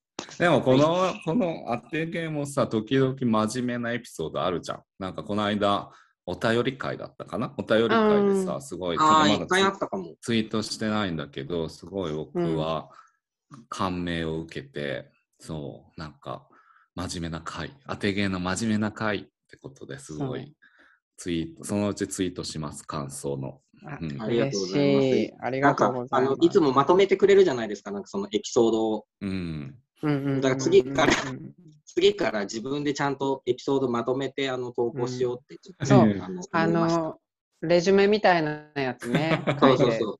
出せるとね、いいよね。い。やーなんかいいいんですか？なんか逆にすごいネタバレっぽくてどうなのかな。もうちょっと感想っぽいツイートの方がいいのかなって思う時もあるんですけど。い。やー。でも、やっぱりそれを見て、なんかその、うんこの話聞いてみたいとか思ったりもするだろうねそうそうそうそうまあ一応自分的にはそういううん風になればいいかなって思ってツイートしてます。ありがとうございます。いつも助かります。私たちがね、そんなに上手に分かれてないんだよね。あの、話の流れがね。分かれてないし、そうそう。そう。あと、なんならその、ポッドキャストの配信に対して、マイアンとブタシャンで別に担当分けもしてないから、うん、ツイートもめちゃくちゃだし、うん、そうなんの。なか、2人してなんか5分違いぐらいで最新話配信同じアカウントで出してたりするから、なんかもうわけわかんないんだよね。ちょっと、ね。あと担当決めをね、うんそのうち気が向いたら。やる気だけはあるから。うんそうだね。OK。じゃあうん、参りましょうか。はい。はい。えっ、と、4つ目のテーマになります。はい。ダメをハプニング。てれってん。てれてん。いやー、なんかね、もう、豚ちゃんすごいね。うんいや、全然す、すごいっていうあれじゃないです。いやー、エピソードね、なんかすごい地味なのしか思いつかなくてさ、でもなんかね、この間、今夜もここにゲイがいるで、ダメンズ遍歴を話したので、なるべく被らないように被らないようにって考えて、あのー今夜もここにゲイがいるで話さなかった男の話をしようと思いまして、はいえーっと、なんか僕基本的に別れたら、完全に縁が切れるタイプなんですよ。でまあ一人だけちょっと例外がいて、まあ、その一人の例外を除いてはもう別れたら完全にもうあなたは僕のモチリンダの世界には存在しない男になってしまうんですけど、まあ、その唯一の一人とは別になんか別れた後にちょっと一回会ったなんか会った人がいたんですね。まあ、どうして会ったかっていうともともとアメリカで出会ってでも日本に帰って、まあ、日本に帰ったのがまあ主な理由で別れて、でそれでまたアメリカに来る出張で来た時に、うん、あじゃあなんかせっかくだからちょっと会ってご飯でも食べようかみたいな話になって、うん、その別れた男と会ったんですよ何年かぶりに。うん、でそしたらなんか付き合ってた時は気づかなかったんですけどなんかこう話をしていくうちに、あのー、彼がすごいネトウヨだったんですよね。なるほど。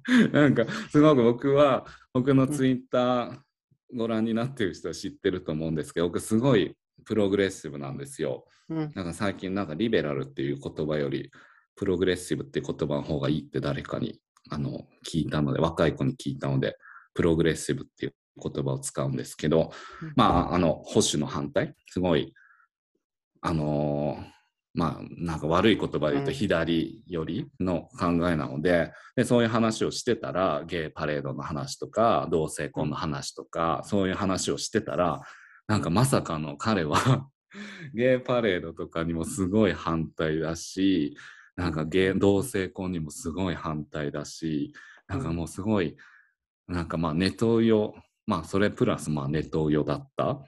でもうなんかすごい喧嘩になってうん、久しぶりの再会なのにすごい喧嘩になってしまって、うん、でまあその時思ったのがあなんかお互いにすごいこういう政治的思想がすごい反対側にいるのに多分付き合ってる時は、お互いに自分のその好きっていう感情で、その辺の思想の違いっていうのをこう全部ごまかしてきたんだなって思ってで別れた今そういう好きがなくなって、うん、なんか住む世界が違うっていうかもう反対両極端にいる人間だっていうことがすごい如実に理解できて、まあ、それを最後に彼ともう二度と会うことはなかったですね。えー、それはでも再会の時にそう。ご飯食べててそうご飯食べててで同時そうやってツイッターとかでね、日本の芸の、まあ、このリスナーさんにもそういう人がいたらちょっと申し訳ないんですけど、いないことを望みつつ、うん、なんか日本の芸の方ってよくすごいいるじゃないですか、保守的な考え方の人が。うん、で、同性婚にも懐疑的だし、パートナーシップ制度についてもすごい懐疑的だし、うん、なんか今まで、なんか自分はこうやって隠れて生きてきて幸せだからこのままずっと一生隠れて生きていくんだみたいな。でもなんかなんだっけ何を言いたかったんだっけ。まあ、まあ、ついでに隠れて生きるが出てきたからついでに言いますけど、うん、なんかね隠れて生きるがデフォルトになってるのってどうなのかなって僕は思うんですよ。うん、なんか、ね、そういう隠れて生きてて幸せっていう人もじゃああなたが隠れてる隠れなくてもいい世界になってほしいとは思わないのかなって僕は思うんですよ。でその彼らがすごいバカにする LGBTQ 活動家っていうのはそういう、あなたたちがその隠れて生きてる人たちが隠れなくても何の問題もなく生きられる社会を目指して頑張ってるのになんでそんな足を引っ張るのかなってすごい思うんですよね。はい。なんかダメンズの話からすごい違うとこ行っちゃ すいません。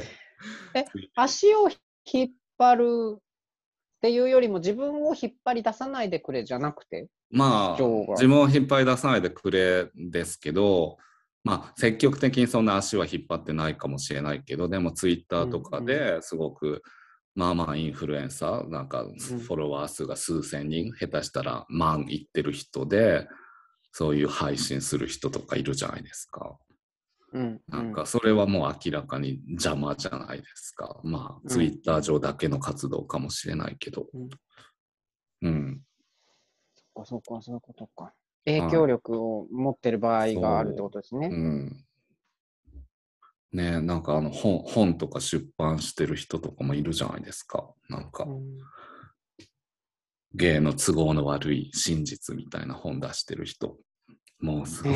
えーあれ、僕その人にブロックされてるんですけど、もうすごい、多分1万人、万万単位でフォロワーがいるインフルエンサーですよ。まあ、もともと政治家、へー今政治家じゃないけど。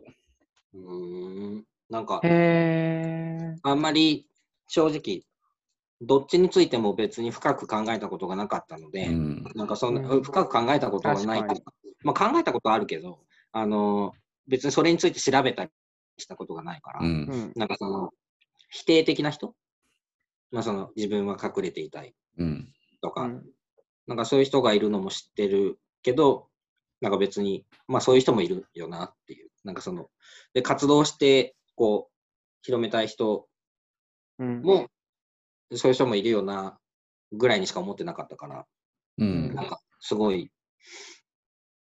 ありがたいお話を聞けた感じがします。確かに。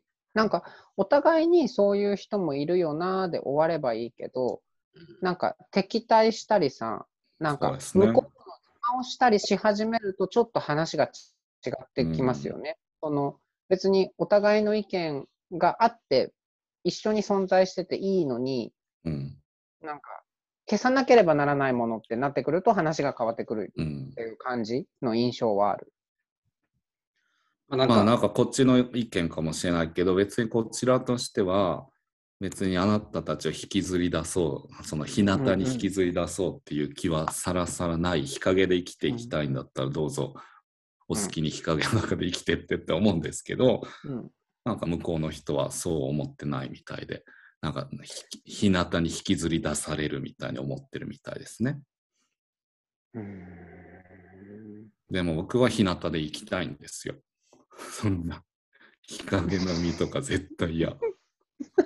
なるほどなるほどね。なんか、だから、どっちがいいとか、どうしたいとか、あんまり思ったことないもんね。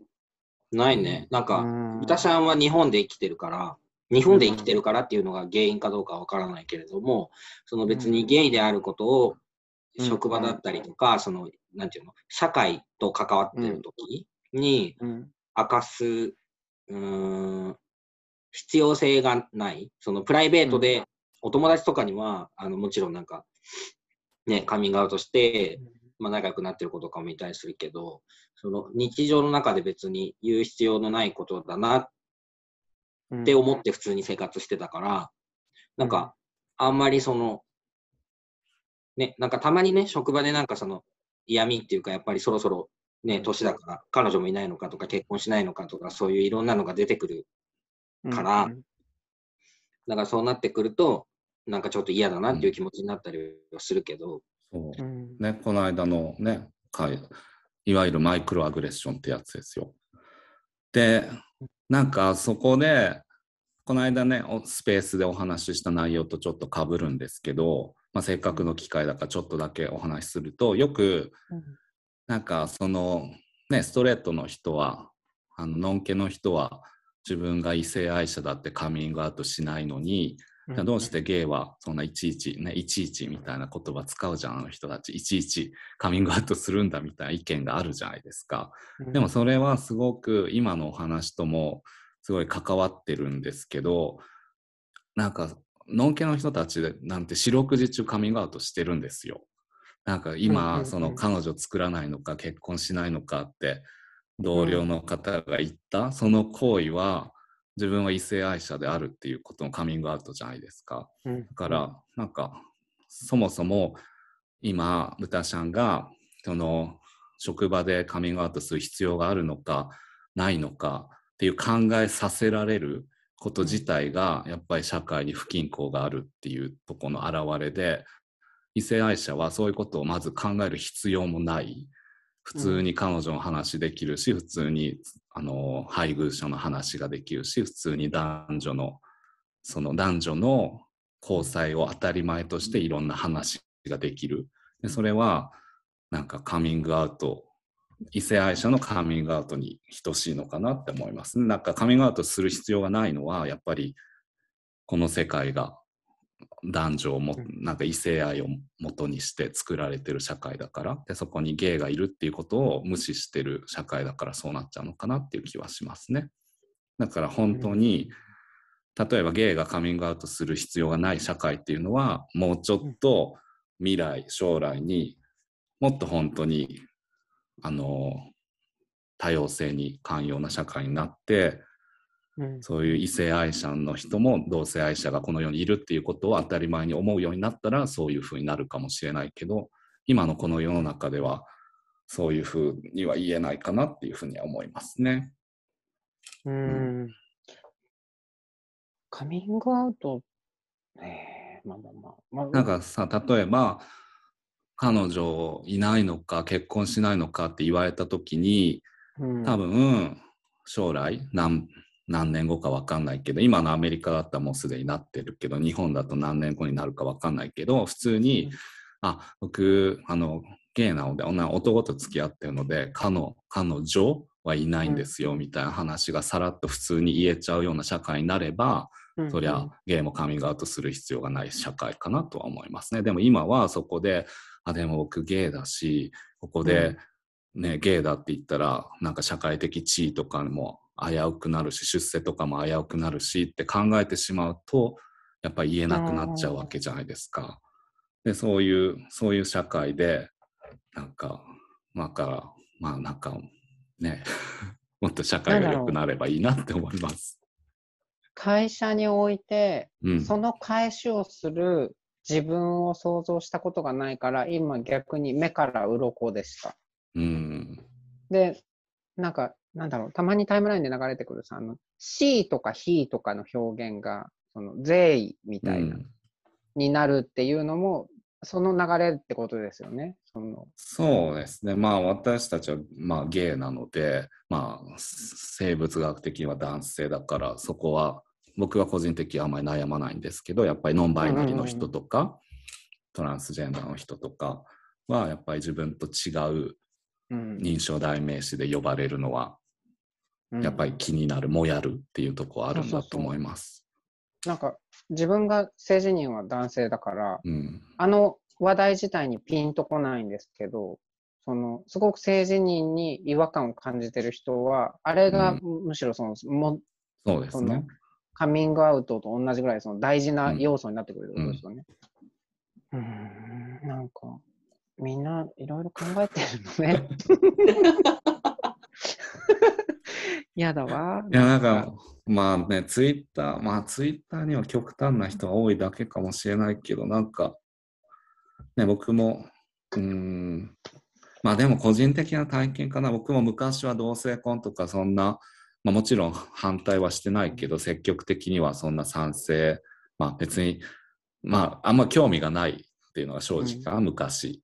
でもそれが変わったのは、うん。前どっかでもお話ししたけど、あのー個人的な知り合いがいて、で、アメリカに駐在で、ゲイの方でアメリカに駐在で来たけど、なんかいわゆる、あの、のんけの方だったら、まあもちろん結婚してないと難しいかもしれないけど、結婚してたら妻を帯同できるわけじゃないですか、アメリカに。うん。でも彼は、まあ、もちろんゲイだから結婚できないから、まあ、うんまあ、恋人をもう10年ぐらい付き合ってる恋人をアメリカに帯同するってことはできなかったんですね。うんうんで、で、本当いろいろめんどくさいことがあって、うんいや、なんかやっぱり同性婚って必要だなって、その友達を見て思いました。うーんなんかそういういざという時に困るんですよ。いざという時が来ない時は、まあ、それなりに皆さうんん幸せに生きられると思うんですけど、うんなんかね、こう、いざという時、なんか病気とか、うん。死に目とか、そういう海外赴任とか、そういう時にうん本当に困るかなって思います。うん確かに病気となんか、うんうん。あその病気とか死に目の話はなんかツイッターとかで見たことがあって、ね。なんかその、ごめんね、何始めたの？え、じゃあ、あそこ、パソコンの電源が切れちゃうかもと思って、あ、なんかなるほどね。話がつまんないから寝る準備始めたのかと思っちゃった。充電器をつなぎたいんだけど、コンセントがない、延長コードがないなるほどね。の。ごめんなさい。ごめんなさい、ドタバタして。すごい、これお見せしたかった。音声メディアで残念。なんだろう。ケツしか映ってないの。ごめんなさい。充電器挿しましたよって。豚ちゃんってさ、可愛いよね。なんかそういう、なんかいろいろ存在が。うんかわいいですか？ありがとう。可愛い。知って、本人本人も知ってた。全然モテない。なんでだろう。全然可愛いって言ってもらえない。えー、可愛いと思います。だから可愛いって言われると。なになに当て毛は豚シャンファンで持ってるのよ。そう、あ、そうなの？何そう度も言うけど。ね、豚ちゃん、リスナーの皆さん、豚ちゃうんんとても可愛いので、豚ちゃんと付き合いたいっていう人はお便りください。漏れなくクレジットカードで200万円使えます。まだそんなに枠あるの？ないです。もうないです。ないし、ないし、クレジットカードはナンバーレスに変えたので、私のクレジットカードには番号は一切記載されていません。え、そんなのあるんだ、あ今。すごい。防御力が上がってる。表にも裏にも番号が書いてないんですうーん。よ。で、えっ、と、なおかつ私の家には金庫を買いましたから、うん もう金庫の中ですから、金品は全部。すごい。さすが。素晴らしい。なので、も地主の息子は違うね。う、違うんです。それ関係ないんですよ。あの、家の話はいつかどこかでする機会がそう聞きたい。すごい聞きたい。家の話。でないんです。いいとこの子。いいとこの子。あれないんですよ。あの、売れない土地しかない。すごい。あ、ちょっと待って。はいなんかフリートークになってる。そうです。え大丈夫？これ今何分話したの？僕もね、そんな気がしてた。多分4番の、もあの、ダメンズハプニングの豚ちゃんの番だと思います。そう。ダメンズハプニングの豚ちゃんのターンですよ。じゃあ手短に行くね。はい。えっと、あのーある日、まあその当時付き合ってた彼と、えっと、遊ぶ約束してたんですけど、えっと、直前になって、えっと、体調が悪いから今日は無理って言われた。う ん普通。普で通。なんか熱が37度5分あるみたいな。だから仕事休んでもう寝るから無理って言われうて、んうん仕事終わった後に彼の家に行く予定だったから、うんあの私は心配してね、薬局によって冷えピタとか、ウィダインゼリーとか、ポカリとか、うんいろんなものを買って、うん。合鍵ももらってたので、うん会いに行ったんですよ。うん別の男がいた。え、待って、やばいじゃん。そうきたか。はい、ダメ男ハプニング。えっ、あと、ーセックスはしてませんでした。そのとその時はね。これからするとこだったよね。前にしたのか、これからするとこだったのか、ただの友達なのかわからないけど、とりあえず私をドタキャンして別の男がいたということで、うん私はもうその、なんか、泣いてた、その時も。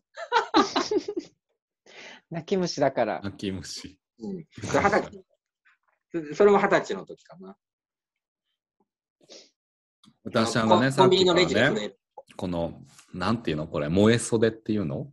燃え袖ね。袖をさ、すごい顔かわいい。これが大きいんですよ。かわいいうんすごい可愛いって言われるじゃん、ブスのくせに。そうそうそう。なんかね、あの、これから僕は豚ちゃんの、こう、豚ちゃんの自己肯定感盛り上げていこうっていうえすごい優しい。ライフワークを見つけたので。まあ、え、でもさ、マーヤンにボロクソいつも言われてるから。マーヤンはでも悪意はないからね。マーヤン悪意ないけど、本当に悪口言ってくるから、あなんかそのそうそうでも、マーヤンあれ？マーヤン以外の人が豚ちゃんの悪口言ったらすごい勢いで叩くからね。ああ それ言えるのは私だけなのよって。心強い。そうそうそう。なんか、え、なんか何も知らないくせに、と悪口言わないでくれる？ってなります。愛されてるう。ん。どうしよう。ねお、お二人仲いいですよね。いつかね、そのお二人の馴れ初めのどうやってここまで仲良くなったかのエピソードも作ってほしいです。僕、なんかすごいエピソード、すごい提供してません？なんかお金もらいたい。いや、なんなの、ここ。お金ちょうだいって言ったり、お金もらいたいって言ったり。なんなら私がお金欲しいわ。なんなの？ドルと円で何やってるのよ。いや、でも本当にね、その慣れ初め、慣れ初めって言ったらあれだけど、の話はね、どっかでしよういつ。かいつか。はい。だから200万の話と慣れ初めの話ともう2エピソードできちゃいましたよ。そうですね。うん、もう次と次、その、次とその次はまあそ、それでいいかな。も そうだね。エピソードいただいた、企画いただいちゃって。うんはい。うありがとうございます。困ったらご連絡します。そうなんならもう今回、え、あレギュラー化最高ですか？あ、それはいいです。本当本当半年に1回ぐらいでね、お腹いっぱいだ。立もう2時間ぐらい経ってない。大丈夫ってる立ってる。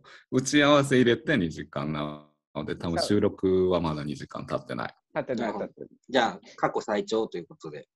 またままた、まだあと1個あるよ。あのそう 4, 4回に分けて配信してください。そうそう。ちょっと待って。アナログだから、ちょっとそろそろそろ鳴らさないと。アナログっていうか、それ、携帯だからデジタルじゃん。まあまあまあ。デジタルとアナログの融合です。そうそうそう。編集で入れるわけじゃない。僕、本当になんか鳴らしてんのかと思ってた。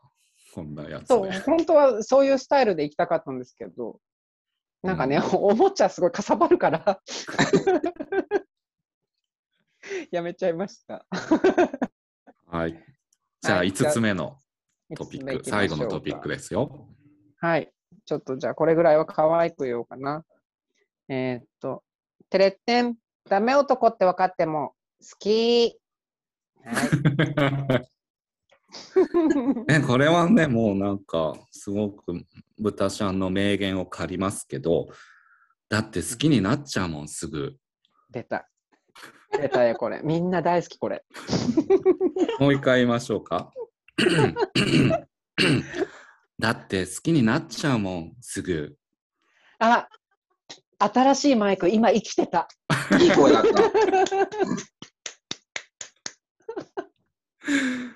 ねえ。なねまあダメンズにダメンズウォーカーがダメンズに惹かれる理由はまあお聞きの皆さんも豚ちゃんのエピソードを聞いて分かったと思いますけれどもまあなんかお世話ダメな男をお世話したくなるんですよ。なんかこの人は私がいないと社会生活はできないとか思っていろんな意味でねそうやってコンビニの人で話しかけられたら挙取るとかお金がないとか そういう、うん。あ私の私のコミュ力私の財力がないとこの人は生きていけないってそうやって思っちゃってお世話してしまうと思うんですけど、もし今、ダメごめんなさいオフしちゃった今ダメンズに苦しんでる人がいたらうん、うん。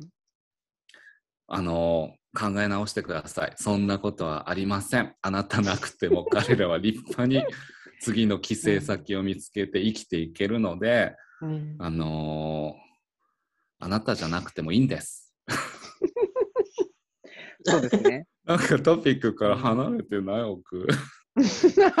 離れてるね。何かね。なんか何かを啓蒙し始めた。続きを聞きたい人はプロフィール欄に。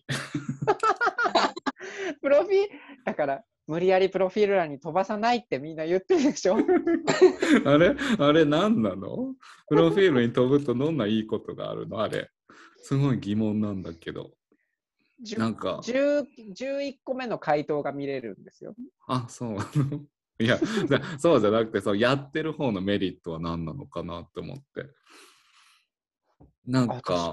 プロフィールに飛ぶ回数でなんか変わるのかな、収益が。よくわかんない。確かに。何なんだろう、あれ。え、何の話？それ、ポッドキャストのあ話ごめんね、忘れて。うん ツイッターとかでよく ツイートして、続きはプロフィール欄に答えがありまそうそうそすみたいなツイーこんなに簡単に収益化できる5つのルールみたいなのあで、4つまでしか書いてなくて、みたいな。あれ、プロフィール欄に行くと、あの、あれだよ、URL が貼ってあって、えっと、LINE の友達登録うにと、はあ。す確ごい、やっぱりど、っか行ったよ。ね、どっか行った。すごい。なんか LINE のそのね、その寝巻きのズボン、ちょっとハレンチなんですけど、かわいなんで？い。これバスパンだよ。うーんバスケあ、そういうことね。バスケしたことないけど。僕もう豚ちゃんをプロデュースしたい。もう絶対こんな可愛い人がそんなダメンズに、なんかそんなね、ひどい目に遭わされてるなんて世の中間違ってる。ちょっと怒しってる。え？プロフィールしてほしい。うん。あ、プロフィ思ってるールじゃないや思ってる。プロデュース。プロデュースプ。ロデュース。え、だって、あの、雑談になってますね。えーっと、5番目のトピックですけど、なぜ好きになるか。はい。だって好きになっちゃうもん、すぐ。うん。僕もね、惚れっぽい、惚れっぽいんですよ。すごいうん好きに、すぐ好きになっちゃうので、うんまあ僕は、この間もお二人にはお伝えしましたが、すごく面食いなので、やっぱり顔と体なのかなって思います。どんなにダメンズでも、やっぱ顔と体がいいと好きになっちゃうかなっていう。ただ、その僕の史上最強のダメンズさんは、まあ正直別に顔も良くなければ体も良くなかったんですけど、じゃあ何が好きだったかってすごい別れてからもう深く考えたんですね。うんで、それで何が好きだったかなって思ったら、名前が好きだったんですよ。名 僕ね、あのね、まあもう名前出していいのかな、こんな。まあ、まあなんかファーストネームだけだったら5万といるから言いますけど、ジャスティンだったんですよ。うん。ンバーレイク。僕 J で始まる名前がすごい好きで、まあ、今の今の彼氏さんも J さんなんですけど本当 J で始まる名前がすごい好き。でジャスティンとかジョシュアとかねなんかそういうまあまあジョンとかジョナサンとかはそんな大したことないけど J で始まる名前ってかっこよくないですか？あすみません世の中のジョンさんジョナサンさんごめんなさいえ私の人生にジャスティン出てきたことない？ジャスティン、ジャスティンかっこよくないですか？もうジャスティンかっこええって思って、それで多分僕が唯一好きだった彼のことは名前だったっていう結論に収まりました。僕の史上最大のダメンズさん。なるほど。はい。なんか今メモしてましたね。怖いな、点数つけられてるよ。今、まあまあまあ、大したことは書いてないんですけど。はい。それが。僕のだって好きになっちゃうもんすぐのエピソードでした。違くない？違った？目男って分かってても、まあまあまあ、そういうことそうはい。そう、なんだから何が好きだったのかっていうことですよね。名前、結論、名前。ジャスティン。なるほど。宇田さんのターンっていうことでいいですか？そうです。はいお願いします。となんかいろいろ考えたんですけど、えっと、そのクレジットカードの男もうん、一回ね、許したわけですよ。うん。うん。まあ、2日間ぐらいで過ちに気づいたんですよ。うん。で、その、私がプレゼントあげて、こんなのいらねえって言って投げた男も、私は許したわけですよ。うん。まあ、それは過ちに気づくのに、多分3、4年かかってるんですけど、うん。長いな。うん。やっぱり、なんかその、まあ、さっき言ったように、必要とされるとか、なんかその、自分がいなきゃダメなんだとか、あと逆に、なんかその、こんな自分を好きって言ってくれたっていうところが、多分すごくあったんだと思うんですよ。で、うん。やっぱり顔と体は好みだった。うんあれので、やっぱ同じ方向に向かってななぜるような気二人ががする。なぜ2人がダメンズウォーカーなのかが分かった気がする。リスナーさん、今のところよく聞いて。側よ側しか見てないのよ。で、でね、あの、ここ数日、あの、今、豚ちゃん仕事してないんですけど、まあ、うんそろそろ仕事をしなきゃって言って、あの、表に出たりとか、うんあの、普段読まないね、本を読み始めたりとか、なんかいろいろ、こう、改めて自分をこう、見つめ直そうと思って、こう、考えてたわけ。うんえ、病気じゃないと思って。なんかその、この、今まで付き合ってきだって200万取られた男を許そうとしたっていうのは、うんなんかその、DV 受けてるけど別れられない人うんうんうんと一緒じゃん。そうそうそう。うん。その通り。私病気だと思って、うん。うんで、なんでそうなんだろうなっていうふうに考えた結果、あ、極端に自分に自信がないんだなっていうことには気づいたうん。うんので、えっ、と、まあ、ダメ男って分かってても好きっていうのは、えっ、と、まあ、そう、あのね、顔と体が良かったっていうのと必要とされてたっていうのがあるんですけど、うんえっ、と、間違いに気づいたので、これから改めていこうと思っています。はい、以上。なるほど。え、いい話だった。ああ、いい話だったね。そう、ようやくようやく気づいたの。こんな自分を愛してくれるみたいな、そういうのは、うんうん。僕なかった。いやあ、そう、なさそうだよね。そうだそう。え、なんでむしろみんな世の中の人は俺を好きにならないのぐらい思ってたけど。私は結構すごい自信ないから、うんなんかありそうに見えてない、ない、ないんです。すごくなかったから。うん。だからそれが、あ、それが全ていけなかったなと思って。なんかそのうん恋愛だけじゃなくて。うんこんなに可愛いのにね。こんなに可愛いのに。えでもだから、その可愛いって言ってくる、その何？見てくれの話？うん、存在？存在？存在？まあまあごめん見てくれえっと見てくれって言った方がよかった。うん、見てくれも。いやいや、見てくれはブスで売ってるから、ブスって、見てくれじゃねえよって言ってほしかった今。勘違いするいや、でもね、なんかね、そういうの、なんかね、日本、なんかこの間もツイッターでさ、なんかすごい炎上してたけど、30代以上の女性は肩出しのドレスを着てはいけないみたいなさ、あなんかそういうあ、のが炎上してたけど。バチェラーのやつ。うんうん。なんかそういう、なんか他人、他人へのどうこうっていうのがすごい日本は多すぎると思う。なんか別に何してもいいんですよ。まあやっぱ、わかるわかる。島国だからっていうのはあるのかな？うーん。でもあれ、お、面白いよね。なんていうの？その、いいとか悪いとかは置いといて、うん。その、例えば京都の人の、なんか意地悪な表現とかと一緒で、なんか線を引くのをどう思うみたいなのがもう面白くない？うん。その、肩出しを着ちゃダメって言っちゃえるその感覚？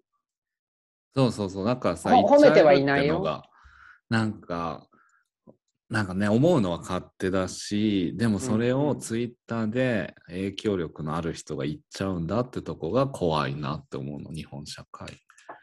なんか、わかんない。もともと炎上、炎上商法なのかもしれないけど、少なくとも、その今の肩出しのツイートに関しては結構言った人は本気でそう思ってそうなとこがあって、炎上商法とかじゃなくて。うんだから、なんかすごいなって思って。なん、なんて言うんでしょうね。まあ、アメリカはアメリカですごい反対方向に極端行ってるとこもあるけど、だから、本気でそう思ってた人ならなおさら、うん、なんか、まあ友達の間ででも、ツイッターででも、その場所はどうあれ、出さないと、それダメなやつだよってうん分かんないってことうんだよね。その、それも怖いね。怖い怖い。なんかね、なんか大学生とかが男も女もすごいみんな同じようなファッションしてるみたいな写真とか見たことあって、わあ、怖いと思った。なんか制服じゃなくて私服なのにみんな同じような服着てる。うんうんうんうん。実際そうだと思う。そうだと思なんなんでってすごい思いますね。でもまあね、なんか出る、出る杭は打たれるっていう文化がすごい強いと思うんだけど、まあすね、なんか人間の本能として出る杭は打たれるっていうのは確かにあるんだけど、アメリカでも日本でも、でもなんかすごい日本はそれがすごく強いなって思います。うん。うーんなんか中にいるとわからないね。うん、言われてみ。言われてもピンとこないもんね。うん、まあ、日本にしかいないから別にそれがね、スタンダードうん。で、その海外の話って、まあ確かにその、そういうふうになんかその海外の話をいろいろ聞いたりする機会っていうのはね、これまでもなんとなくあったけど、うん。やっぱなんかいざ実際に聞いてみて、なんかこう、ピンとこないっていうか、うん、まあうん。生活をしたことがないから、うん。わからない部分もあるけど、うん。だからなんか、ね、生活してみたいなっていう、いろんなところで生活してみたいなっていう気にはすごくなる。うん。うんうんうん。確かにうん。場所変えて、だ生活しないとわかんないよね。きっと旅行ではわからないもんうね。んうんうん。まあ旅行でもまあまあわかるかもしれないけど、どうだろう。うんうん、でもまあ例えば地方の、地方の芸の人が東京に来て、2丁目に来て、すごい自由を感じるみたいな、それに近いようなものはあるかもしれない、旅行でも。うん、うーん。なるほど。遊びに来て、豚ちゃんとマーヤン。いやーい。コロコロナが落ち着いたら。いや、二いや、日、ナンさん。二人航空券航と空券送ってください。そうきたか。さっきからその、そのやりとりだよね。だって、えーだってお金取られたからないもん。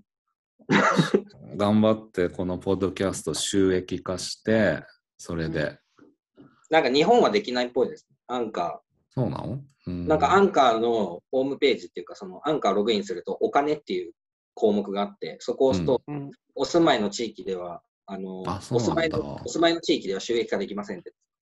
まあね、もともとポッドキャストは収益が難しいって言われてますけどね。まあ、スポンサーとか CM とかになっちゃうのかな？おす そっか。スポンサー、ね、スポンサー、案件。案件、海海外の 僕ね、最近すごい日本語のポッドキャスト聞き始めましたけど、もともと英語のポッドキャストしか聞いてなくて、やっぱり CM がすごい入るので、なんかうんあ、ここが収益なのかな ?CM でお金稼いでんだなっていうのは思いますね。日日本語のポッドキャストで CM が入るのって聞いたことないような気がするので。うーん。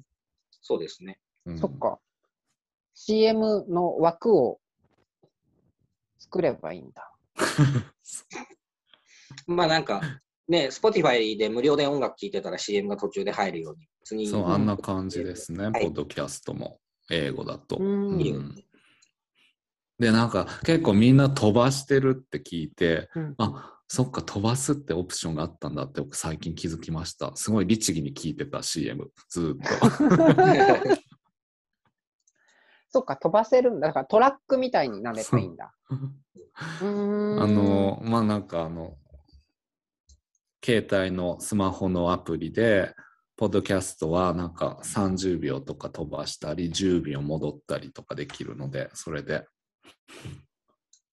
えまあ、飛ばすつながりでさっきちょっと話したかったのは、一時期当てゲーってオープニングソングがあったじゃないですか。はい。エンディングソングに変わりました。エンディングソングに変わったんですね。あの、はいすいません、懺悔させてください。飛ばしてました。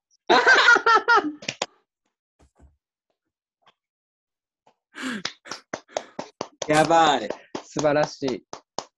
大事あ。りがとうございます。やっぱさ、うん、肯定、肯定しかさ、意見としては上がってこないんだよね。あまあそう、まだアンチがいるほどではない。そうそう、いいよ、いいよ、好きだよ。なくさないでよ、みたいなのはさ、言ってくれるけどさ、飛ばしてましたって言われて、ちょっと今、イラッとしたよね。こっちも頑張ってるんだよってね。あれまあまあって、一回撮ったの流してるのそれとも毎回歌ってたんですかあれ？あ、二人で対面でいたときに収録したものを毎回くっつけてただけです。あの、うん、飛ばしてた。なんだろう。もう聞くなじゃ。あや、怖い。そうそう。なんか、まあまあいいいいんですいや、よあ。りがとうございます。なんかありがとうございます。あのねなんか、忌憚なき意見をね。うんはい。皆さんもポジティブな意見も大切だけど、ネガティブな意見もどんどんお便りください。すみません。そうそうですね。あの、もちリンダさんの話が長いですとか、別に。そっち？長い。すみません、長くて。でも、面白かったでしょ？面白かった、面白かった。面白かった。ありがとうご楽しいざいます。。あはい。来全然。来週からは、もっちりんだの今夜のあてはゲーが始まります。始まりません。始めろよ。むしろ、勝手に、勝手にそうそう。別に、そうそう、別にあの、なんだろう、コピーライトマークついてないから、タイトル。どうぞ。全然どうしよう。どうしよう。マーヤに嫌われた。どうしよう。嫌わ嫌ってないよ。そうそう。なんかね、そう。なんか、豚ちゃんとマーヤンいいですよね。すごい仲良さそうで。僕もこういうゲートも欲しいなって思いました。もうね、僕友達少ないので、少な友そう。達少なそう。わかるわかる。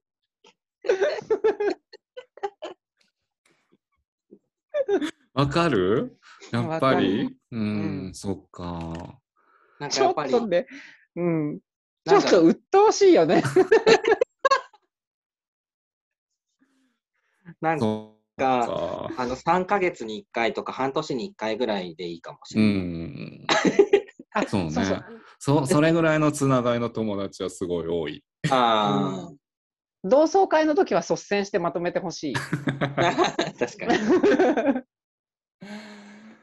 あ違うの違うの友達が少ない理由を言い訳させてあのねねいわゆるなんか彼氏がいるとそれ以外の世界が全部なくなるタイプの男なのでうんだから今彼氏がいるから友達関係ゼロなのあー共通項。ダメンズウォーカーの共通項ですね。私はね。そうね。私今まで、もそう 今までそうだったから、うん、友達がいない。そう。じゃあムタさんも付き合ってる間マーヤンと全然切れちゃったりとかするの？うん、全然連絡来ないよ。お友達とってことですか？うん切れます。切切れるっていうか、ううんん。あのーなんていうの？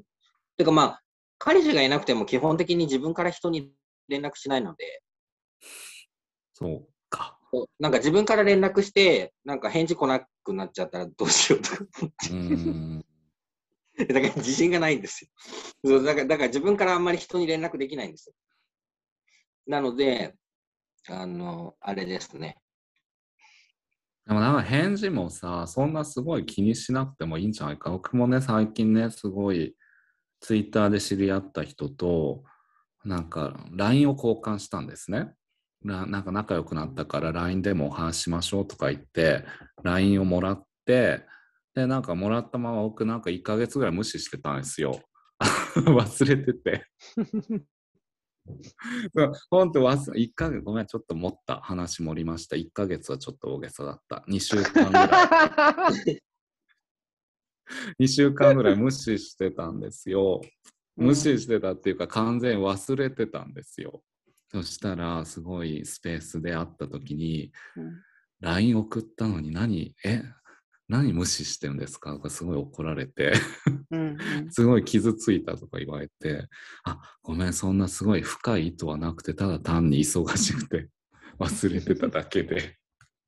そんな、だから豚ちゃんもそんないちいち気が傷つかなくていいんですよ。別に豚ちゃんがどうこうっていうわけじゃなくて、ただあっち側の問題で忙しかったりとか、いろいろな事情で連絡がないということもあるので、そんな、あの怖がらなくてもいいのかなって思います。そう、あの、分かってるんですよ。分かってる、分かってる。分かってるんですけど、なんでですかね。でも分かんないな。本当のところを言うとなんでなのか分かんないけど、別に返事来なくて、友達だったら、友達？例えばマイヤに送ってマイヤから返事来なくても別にとも思わないし、うんうん、だから、そうね。だから何とも思わないまでに、行くまでにちょっと時間がかかるかも。うん。うん返事が来なくても何とも思わない友達はマーヤンともう一人だけ。うん。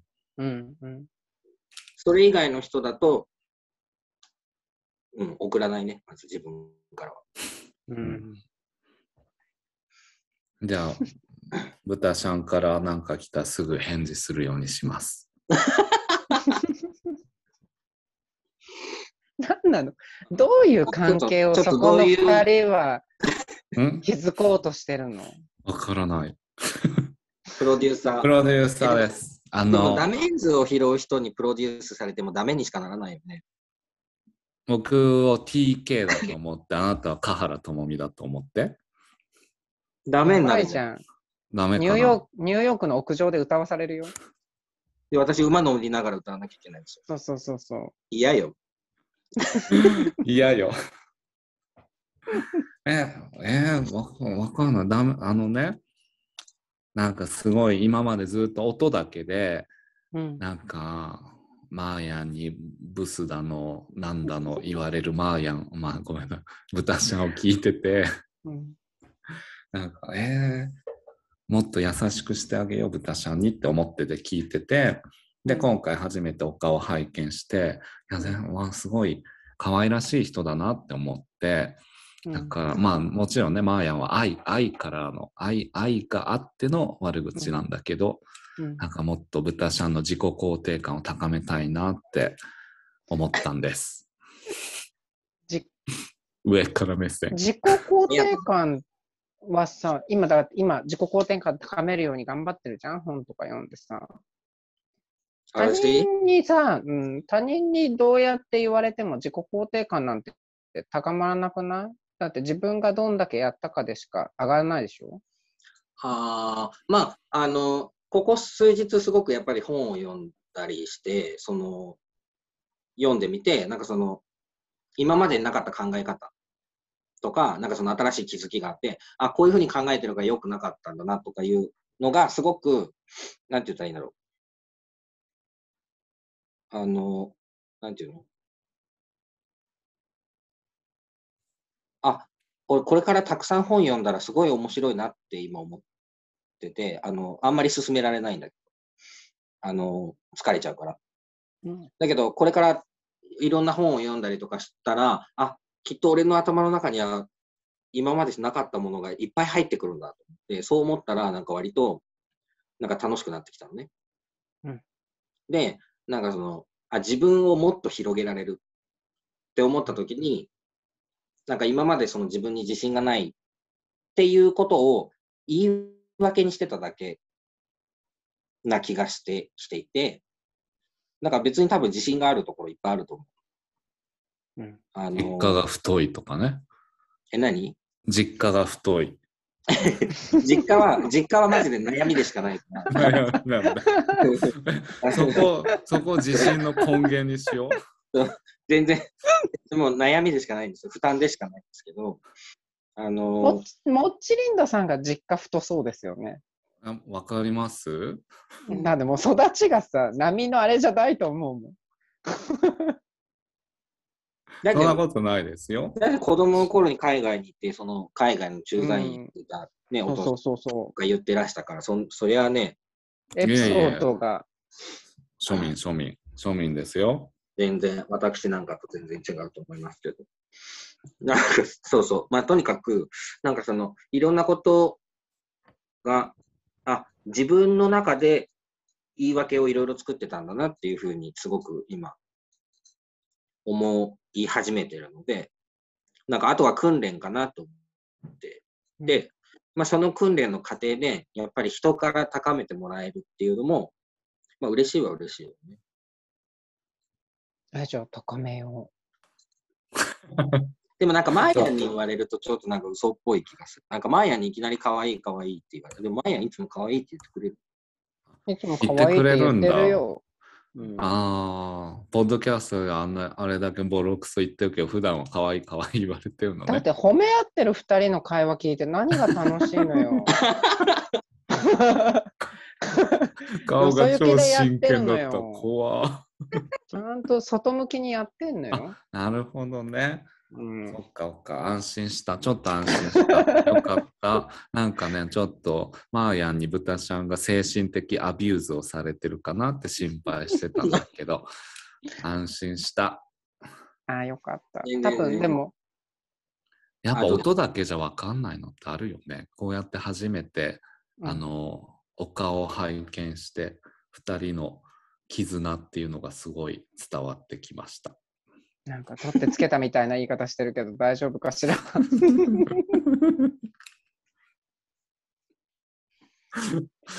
え？でも、なんか、その、まあでもお互いになんじゃない？お互いにだと思う。すごい困った時に厳しいこと言ってくれたし、ブタシャンが。うん、うん。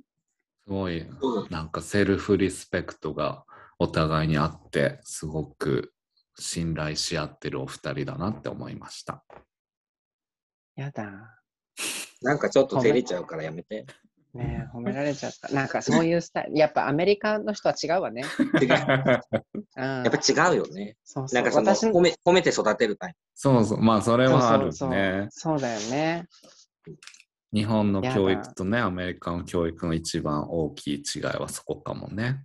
なんか日本ってけなして叩いて伸ばすってとこがあるけどやっぱりアメリカは褒めて伸ばすってとこがあるので。うんうんうん。プ。あの、馬ですね。私、乗馬やってたんですけど、やっぱ生まれがね、やっぱい実家が太いだけほあるわら、豚ちゃんの方が太そう。僕、乗馬とかやったことないよ。私、乗馬をやってたことがあって、うんあの、乗馬用の馬っていうのは、えっと、褒めて育てるんですよ。うん。うんうんで、競馬用の馬っていうのは叱って育てるんです。うんう。ん。なので、競馬用の馬はめちゃめちゃ暴れる。うん。あ満たされてないのね。うんそう。で、あの、寿命も短いの。うん。うん、だけど、その乗馬用の馬っていうのは、まあ、結構比較的温厚でやっぱ長生きするっていうのが、その褒めて育てるのと叱って育てるの違いっていうのを乗馬やってる時になんか教わった。やっぱ褒めた方がいいよね。まあ、ただその、うん要はうんね、競馬の馬って何がいいかって言ったら速く走れる。まあもちろんそれが全てではないけれども、その競争をするっていうことだけで考えたら、その乗馬の馬よりも全然速く走るから、うん。うんその育て方によって、うん、すっごい伸びるけど、ただその代わり気性も荒くなるし、うん早く死んじゃうし、みたいななんかそういうね、いろいろなんかあるらしいようんうんうんっていう話があって、なんか人もなんとなく同じなのかなって思ったりしたりもした。でも日本人は 寿命長いけどね。長いね。食が。はい。うんうんうんでもなんか日本人の食もさ、なんか最近言うほど健康ではないって言われ始めてるような気もして、うん。まあなんか年齢のせいもあるのかもしれないけど、僕なんかずっと子供の頃からぽっちゃりだったので、なんか子供の頃とかってあんまり自分より太い人見たことがなかったんだけど、最近日本に帰ると結構自分より太い人いるなとか思って、最近の日本人はちょっと太ってきてるのかなとは思います。でもまあ年齢のせいかもしれないけど。なんかでも、その、モテる人のトレンドも変わってきてるかも。太ましいっていうか、うん。その、女子からも人気があるのが、その、要はラグビー選手みたいな、うんだから、こう、しっかりしてる人が、その、モテ枠に上がってるかも。今まではちょっと、もうちょっとシュッとした人がモテてたような気がする。竹野内豊とかみたいな。うん。でも最近ちょっと違うもんね。うんメンディーとかいるもんね。メンディー？ね。なんだっけ、三代目 JSOUL ブラザーズ。あはいはいはい。あの、もう、がっちり生まれから、うんそう、生まれから太いんだろうなっていう感じの人とか人気あるもんね、普通にね。うん。へえ。え、モテたかった？私はモテたいけど、全然モテない。身も蓋もないこと言ったけど。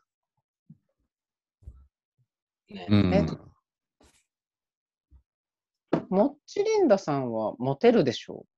それあのね、ね、この間も。最近で言うとモテ線ですよ。そうね、コーギーさんにも言われたんですけど、うんうん。だから僕最近ちょっと思ったのが、自分の中では日本に行った時はすごいモテなくて、なんかアメリカに来たらすごいモテ出したって思ってたんですけど、実は土地の違いじゃなくて時代の違いだったのかなっていう気もしてきて、だからやっぱり日本にいた頃は当時はジャニ系とかそういう細い人、細くて細い人が人気があったけど、うん。なんか2000年代になってもうちょっとがっしりした人が人気になってきたってそういう時代の違いだったのかなっていう気も最近ちょっとしてきました。僕はずっと土地の違い日本では持ってなかったけどアメリカでは持ってたって思ってたんだけど実は90年代は持ってなかったけど2000年代は持ってたっていう時代の話だったのかもしれないかなってちょっと思い始めてます。うん。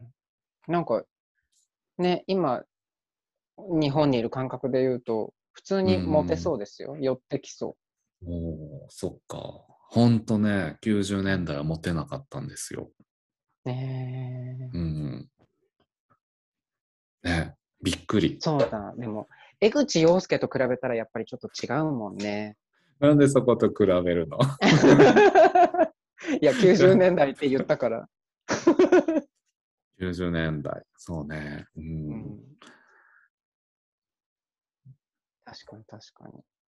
江口洋介が分かんなかったから調べてた。あ すごい。あ、ようやく今週のギャ、ね江口洋介ジェネレーションギャップ知らないのが出た江口洋介知らないの？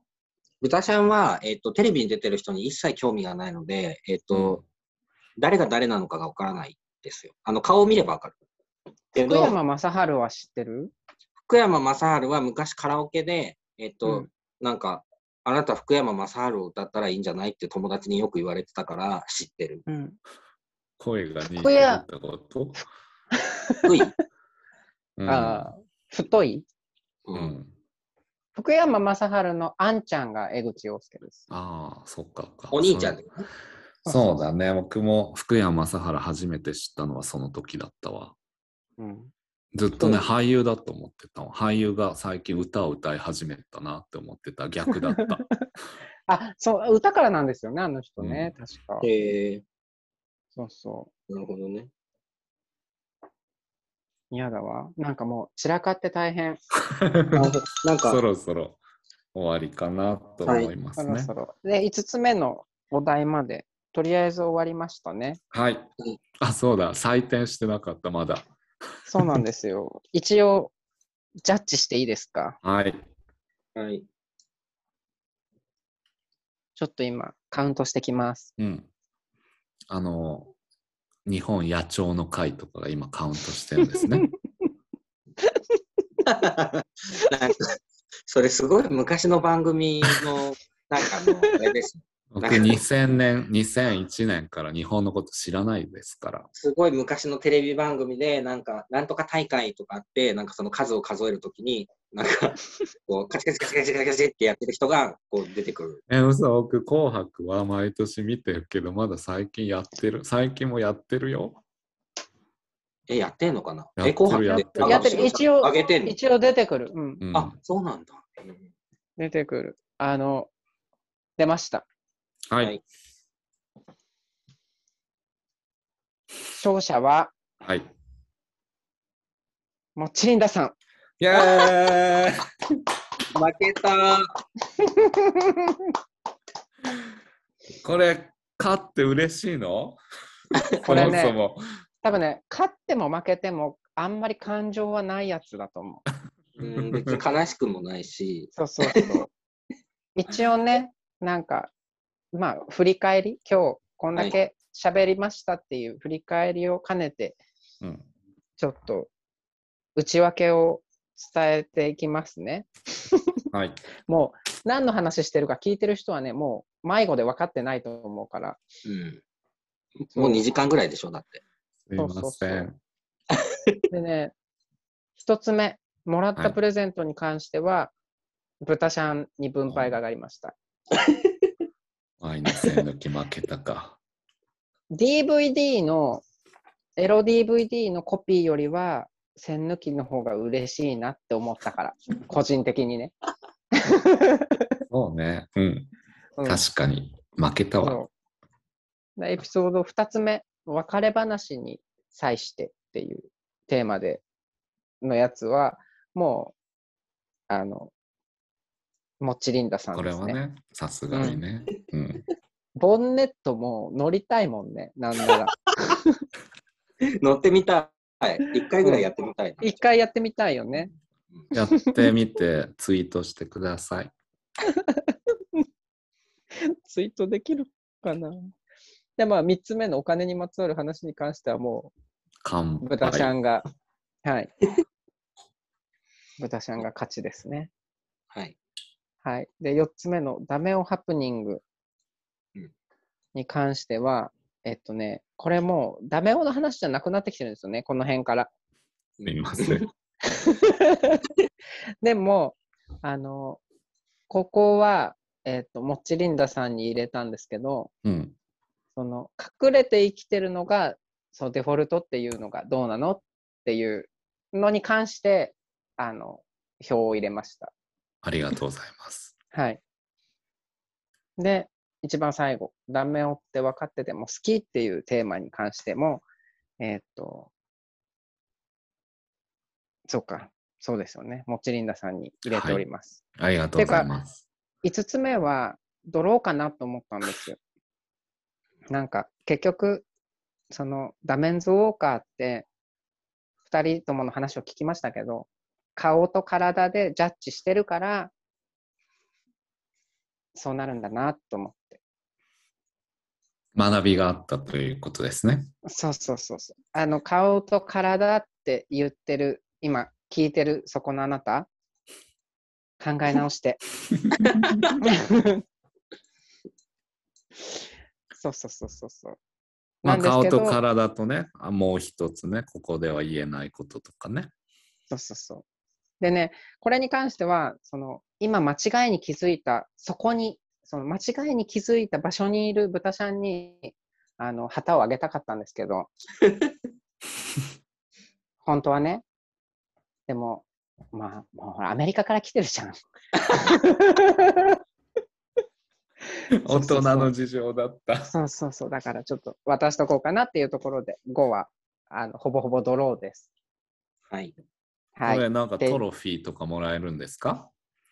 わかあきお気持ちを。トロフィー。ー。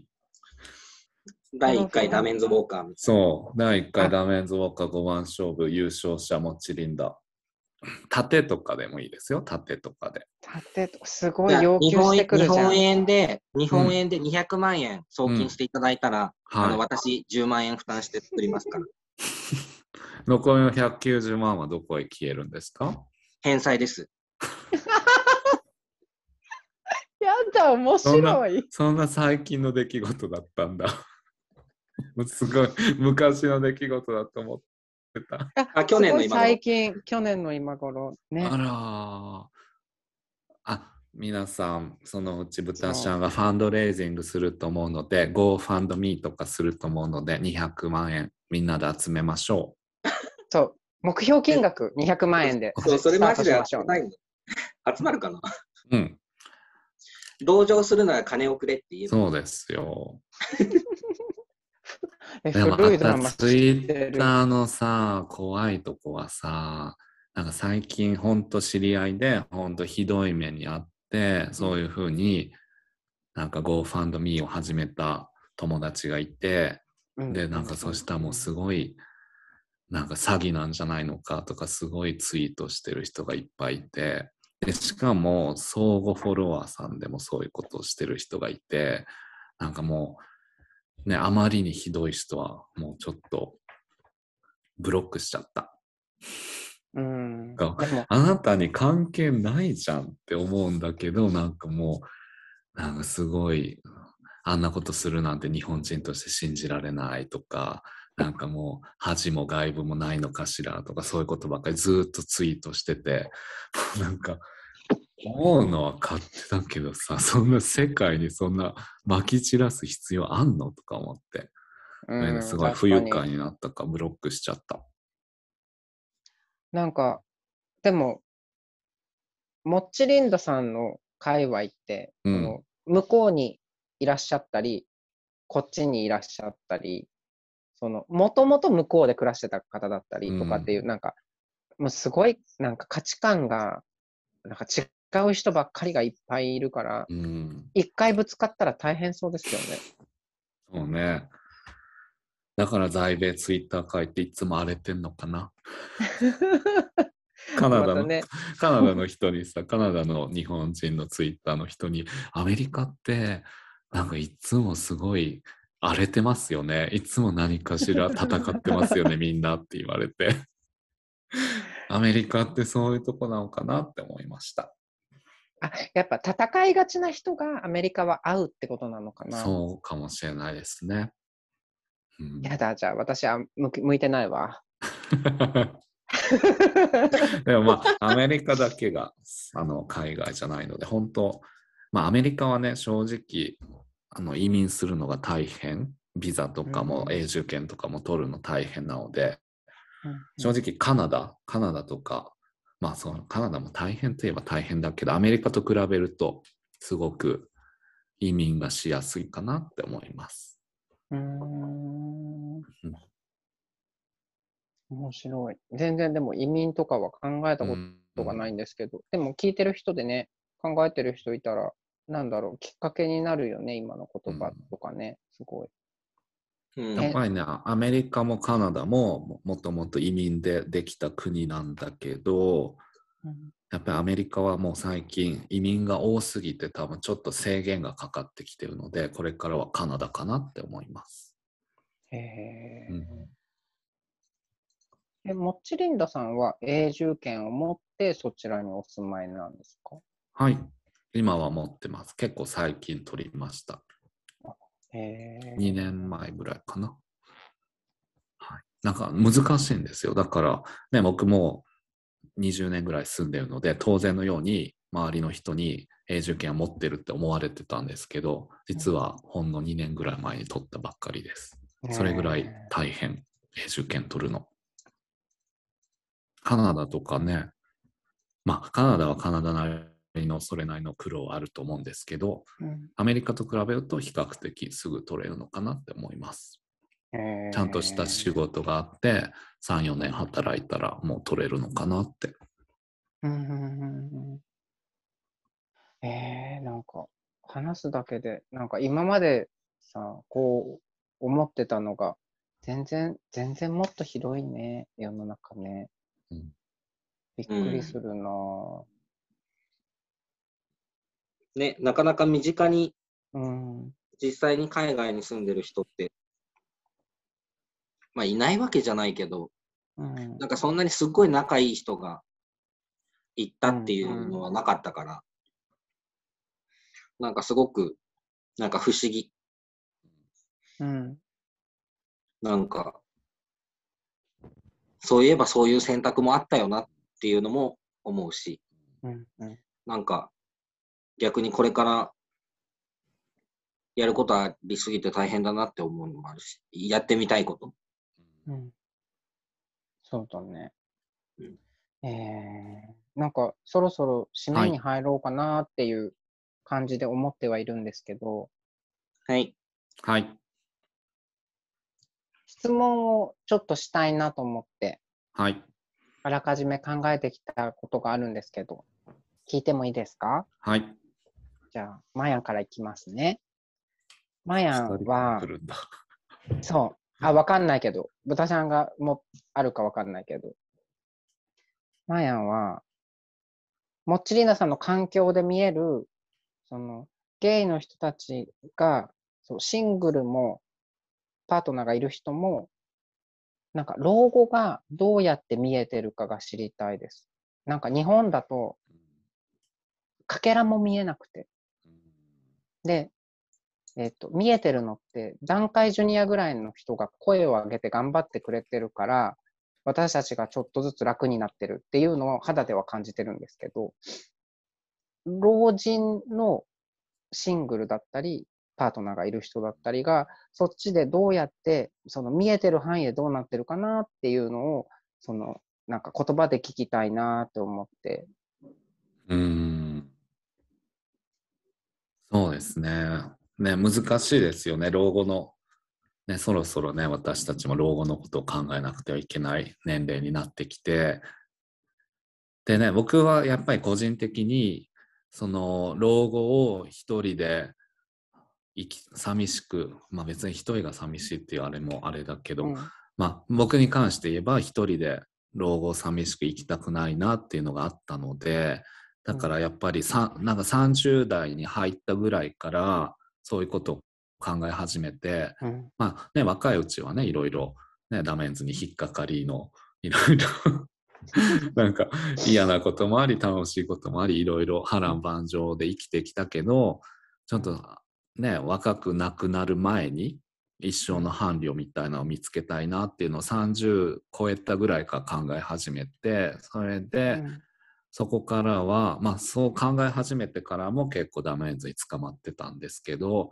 うん。でも一応そういうマインドセットで一生の伴侶っていうのも早く見つけたいなって思いながら付き合い始めたら、まあ20代と比べると結構一つの付き合いが長続きするようになってで幸い今の人とはもうすぐ5年になるんですけど、うん。それでまあ多分このままね先のことは分からないけど多分このままずっと2人老いるまで 一緒にいるんじゃないかなって思ってるんですよ。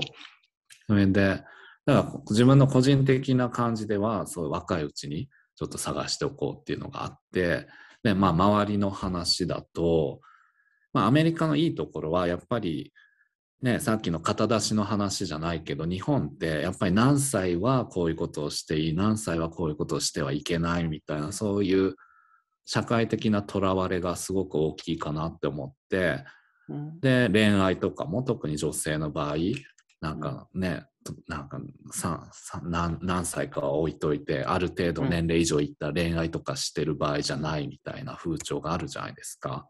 でうんそう。で、まあアメリカも多分昔はあったと思うんですけど、まあ最近はやっぱり何歳でも恋愛をしてもいいし、何歳でもセックスをしてもいいし、っていうそういう風潮はあるので、そういう意味では、まあゲイにとってもゲイ、ね、特にね、ゲイの場合、若さが命みたいな風潮がアメリカでも日本でもあるので、難しいけど、日本と比べると、やっぱり何歳になっても恋愛をしてもいいし、何歳になっても新しい恋を追いかけてもいいっていう雰囲気はあるので、そういう意味では、あの、年、なんかね、ちょっと年齢がいってるシングルの人にも生きやすいのかなっていう気はしますね。そういうね何歳になってもまた新しいパートナーを探せるっていう、うん、うんうんうんそんなところです。ゲイだからとかじゃなくて、その、日本で今言ってるところの女子の賞味期限が何歳かとそうか、そう。そのおじいちゃんとかおばあちゃんに言う色ボケっていう言葉だったりとか、そういうののなんか部分が解消されてこないとうん。っていうような話になるんだ。そうですね。はい。うーん。でなんかついこの間それについてツイートしたんですけど、まあアメリカに90年代かな ?90 年代か2000年代初め、90年代か。The Golden Girls っていう、なんかおばあちゃん、おばあちゃんって言ったら失礼だな。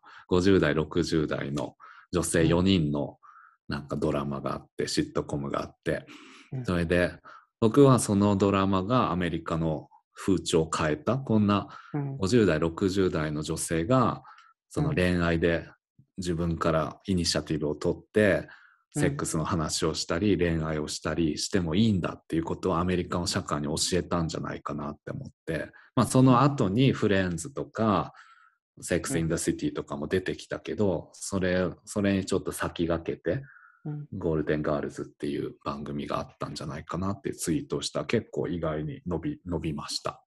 へえ。なんかなんか日本もね、なんかテレビドラマとかでそういう、ね、いわゆるちょっと年がいってる人たちが恋愛をするっていうドラマとかがあったら、また社会も変わるのかなって思います。そっか、そうですね。なんか今だからおばさんが流行ってるのも、その流れなのかもしれないね。うん。なんかいいことなんですよ。なんかもう何歳でも、うん。なんか何歳だから何をしちゃダメとかそういうのが、特に日本は強いけど、そういううのをん。一人一人が無視していったら、最終的に社会全体がそうなるのかなっていう気がします。やっぱりね、周りの目ってうん。強いじゃないですか。強い。難しいですよね。うん特に日本だと。あり方が変わる。うん。自分の置き方が変わる。うんうん。と思う。はい。ありがとうございました。いや聞けてよかった。なんかある最後、うたしゃん。えーっと、あんまりそのゲイとかと関係がないんですけど、私は今仕事をしてなくて、まあいろいろ、いろいろ理由はあるんですけど、なんか、あの、海外の人って、なんか仕事をすぐ辞めるとか、なんかその、なんかあれ来てないなと思ったら、なんか今日は疲れたからリフレッシュしてるみたいな勝手に休んでるとか、なんか そういう話を耳にしたことがあるんですけど、実際アメリカのその仕事に対してっていうのは、なんかその、なんか急に辞めて違う仕事してる人がいるとか、なんかその、とりあえず今日は自分が疲れちゃったから、あのリフレッシュするために休む、休みますみたいな感じですごい気軽に休んだりするものなのか、うーんなんか実際はどうなんだろうん。そうですね。あのーちょっと普通なん普通っていうのも変だけ？ど、いわゆる一般企業で働いたことがないのでちょっと難しいんですけど、その辺も、まあ、イメージといえばイメージなのかなって思うのは、やっぱり、まあそういう人もいるし、多分そういう人の割合が日本よりは多いっていうのは確かに事実だと思うんですけど、やっぱり、ちゃん、なんかちゃんとしたっていうとなんか変だな。それなりに大企業であったりとか、なんかちゃんとした仕事とかだったら、やっぱりそんな日本と変わらない。僕、結構日本とアメリカって似てると思うんですよ、ビジネスカルチャー的には。なんかどっちもすごいワーカホリックだし、なんかむしろヨーロッパ、な多分そのイメージはむしろヨーロッパなのかなって思うのは、アメリカは結構日本的な働き方をしてる人は多いかなとは思いますね。ただ、まあなんか権利、労働者の権利っていう部分においては、うんやっぱり労働者がすごい主張できるところは日本と違うのかなって思いますね。うん。なるほど。はい。なんかまあ辞める人は辞めるだろうし、まあアメリカの場合はね、辞める、自分自主的に辞めるよりクビになったりとかそういうのも多いので、うん。なんかある日来たら自分のデスクがなかったとか。へえ。ああ、なんでしょうね。まあ、だから日本って、まあ今はね、変わりつつあると思うんですけど、昔、あのー終身雇用制みたいなのがあったから、やっぱり辞めると次のステップが難しい。まあそれはね、今でも、やっぱり新卒、新卒がすごく大事にされてる。うん新卒じゃないと就職が難しいっていうのもあるから、やっぱりこう、自分のキャリアにブランクを作りたくないっていう風潮が強いですよね。でもこっちの場合はやっぱり、とりあえず働いて、また大学院に戻って、で、また働くっていうパターンも多いと思うし、まあもちろん日本も変わりつつあると思うけど、うんそういう、まあ日本ではやりにくい、難しいってのはあると思いますね。なんかやっぱりやりやすい、やりにくい土壌っていうのが、まあ、なんかツイートしててもよく、なんか意見でもらうのは、そりゃ、なんかアメリカにいる人はそうやって簡単にそういうこと言えるけど、日本にはそういう土壌がないから、なんかそんな、そんな風に簡単に言わないでくださいみたいなことを言われることもあって、うんいろんなトピックで。うんでもなんか土壌を作ってるのは一人一人の人間だからっていう気もするんですよね。うんなんか前カナダの人のポッドキャストで、まああの、ポッドキャストでカナダの人がゲスト出演してて、カナダも結構最近まで、数十年ぐらいまで日本に負けず劣らず、すごい男尊女卑社会で、すごくいろんな不平等があった社会だったけど、その2、30年ぐらい前の世代がうん。急に、いや、このままではいけないってことで、社会を変えようって言って、政治家とかが、それで社会を変えて、今、ね、まあ一応いろいろカナダにも問題はあると思うけど、一応すごくリベラルな国になったじゃないですか。だから、ね、誰かが変えようって思えれば変えれるのかなっていう気はしますが、はい、日本の場合はね、ちょっと政治家の方たちがすごいご高齢の方が多いので、うんまたそれはそれで難しいかもしれませんね。うんなるほど。ありがとうございます。なんかすごい勉強になりました。どうしよう、この辺全部カットされてたら。カットにならないですよ。ならない。ならない。ちょっと、あんまり喋るとちょっとバカが出ちゃうから。配信されたらなんとまさかの20分番組とかになってたらどうしよ いや、でもなんか、いろいろ聞けたから、面白かったです。そのまま出しますよう。。はい。すいません、長くなっちゃって。いえ、ありがとうございました。ありがとうございます。楽しかったです。もっち自りんださん分も楽しかったはで、す。え、なんかやりの1ヶ月に1回ぐらいゲスト参加したい。すごいグイグイ来るじゃん。そう。そし1ヶ月に1回やるんだったら、もうちょっと短く喋ってもらっていい？もう2時間半、3時間ぐらい経ってる。立ってる。ごめんね。カットして30分番組にまとめて頑張って。編集技術ないんで、ちょっそうそう、そのまま出すから。まあね、もともとね、もともと当てゲーって長かったしね。そうそうそう、そうなんです。えー、ありがとうございます。えーと、はい本当にじゃあ、またうん。どこかのタイミングではい遊びにいらしてください。はい。まあね、いずれにせよスペースとかでね、これからもお話ししてください。はいよろしくお願いします有料になって僕は無料で入るので。え、絶対お金取る持ってる人からお金取るよ。ちょっと、えっ、と、あちょっともううるさい。こはいの番組では皆さんのお便りや質問を募集しております。概要欄にメッセージフォーム、メール、ツイッターへのリンクをご用意しておりますので、ご意見、ご感想、晩酌のあてになりそうなエピソードや、えっ、と、まあ、何でもいいです。何かあったらお便りください。この部分って収録だと思ってたら、ちゃんと毎回ライブで話してたんだ。あ、もうすべて私たちはライブなので。で、えっ、と、今回に関しては、えっ、と、もっちりんださんへの、あの、ご感想とかもあれば、あの、お伝えするようにしますので、何かあったらいただけると喜びます。はいもっちりんだが喜びます。はい。フォロー、フォローしていただくともっと喜びます。そうですね。あの、ツイッターの方でも、はい。はい。もうすぐ、多分もうすぐ2000いきそうなんですよ。フォロワーが。すごい。素晴らしい。じゃあもう有料じゃないですか。有料つい、有できますよ、僕、有料。嘘です絶対入らない。ちょっと閉まらないわ。えっと、いつも、あの、それではごめんくださいって言った後に、あの、ババアが電話切れないみたいな感じで、はいはいって言いながら終わるスタイルなので、はい。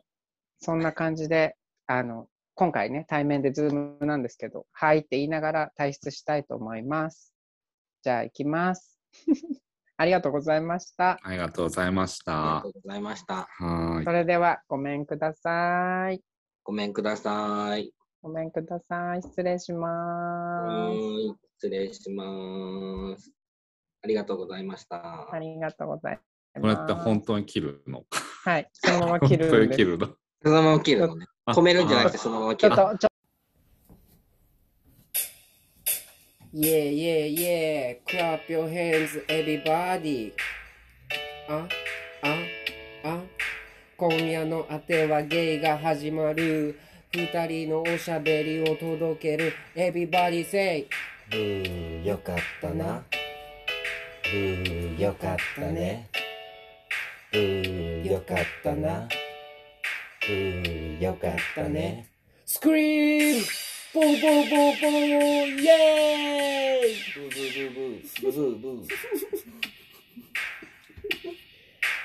ーいくよあーよかったな今夜のあてはゲイあーよかったな今夜のあてはゲイあーよかったな今夜のあてはゲイあーよかったな今夜のあてはゲイワンワンドンディディ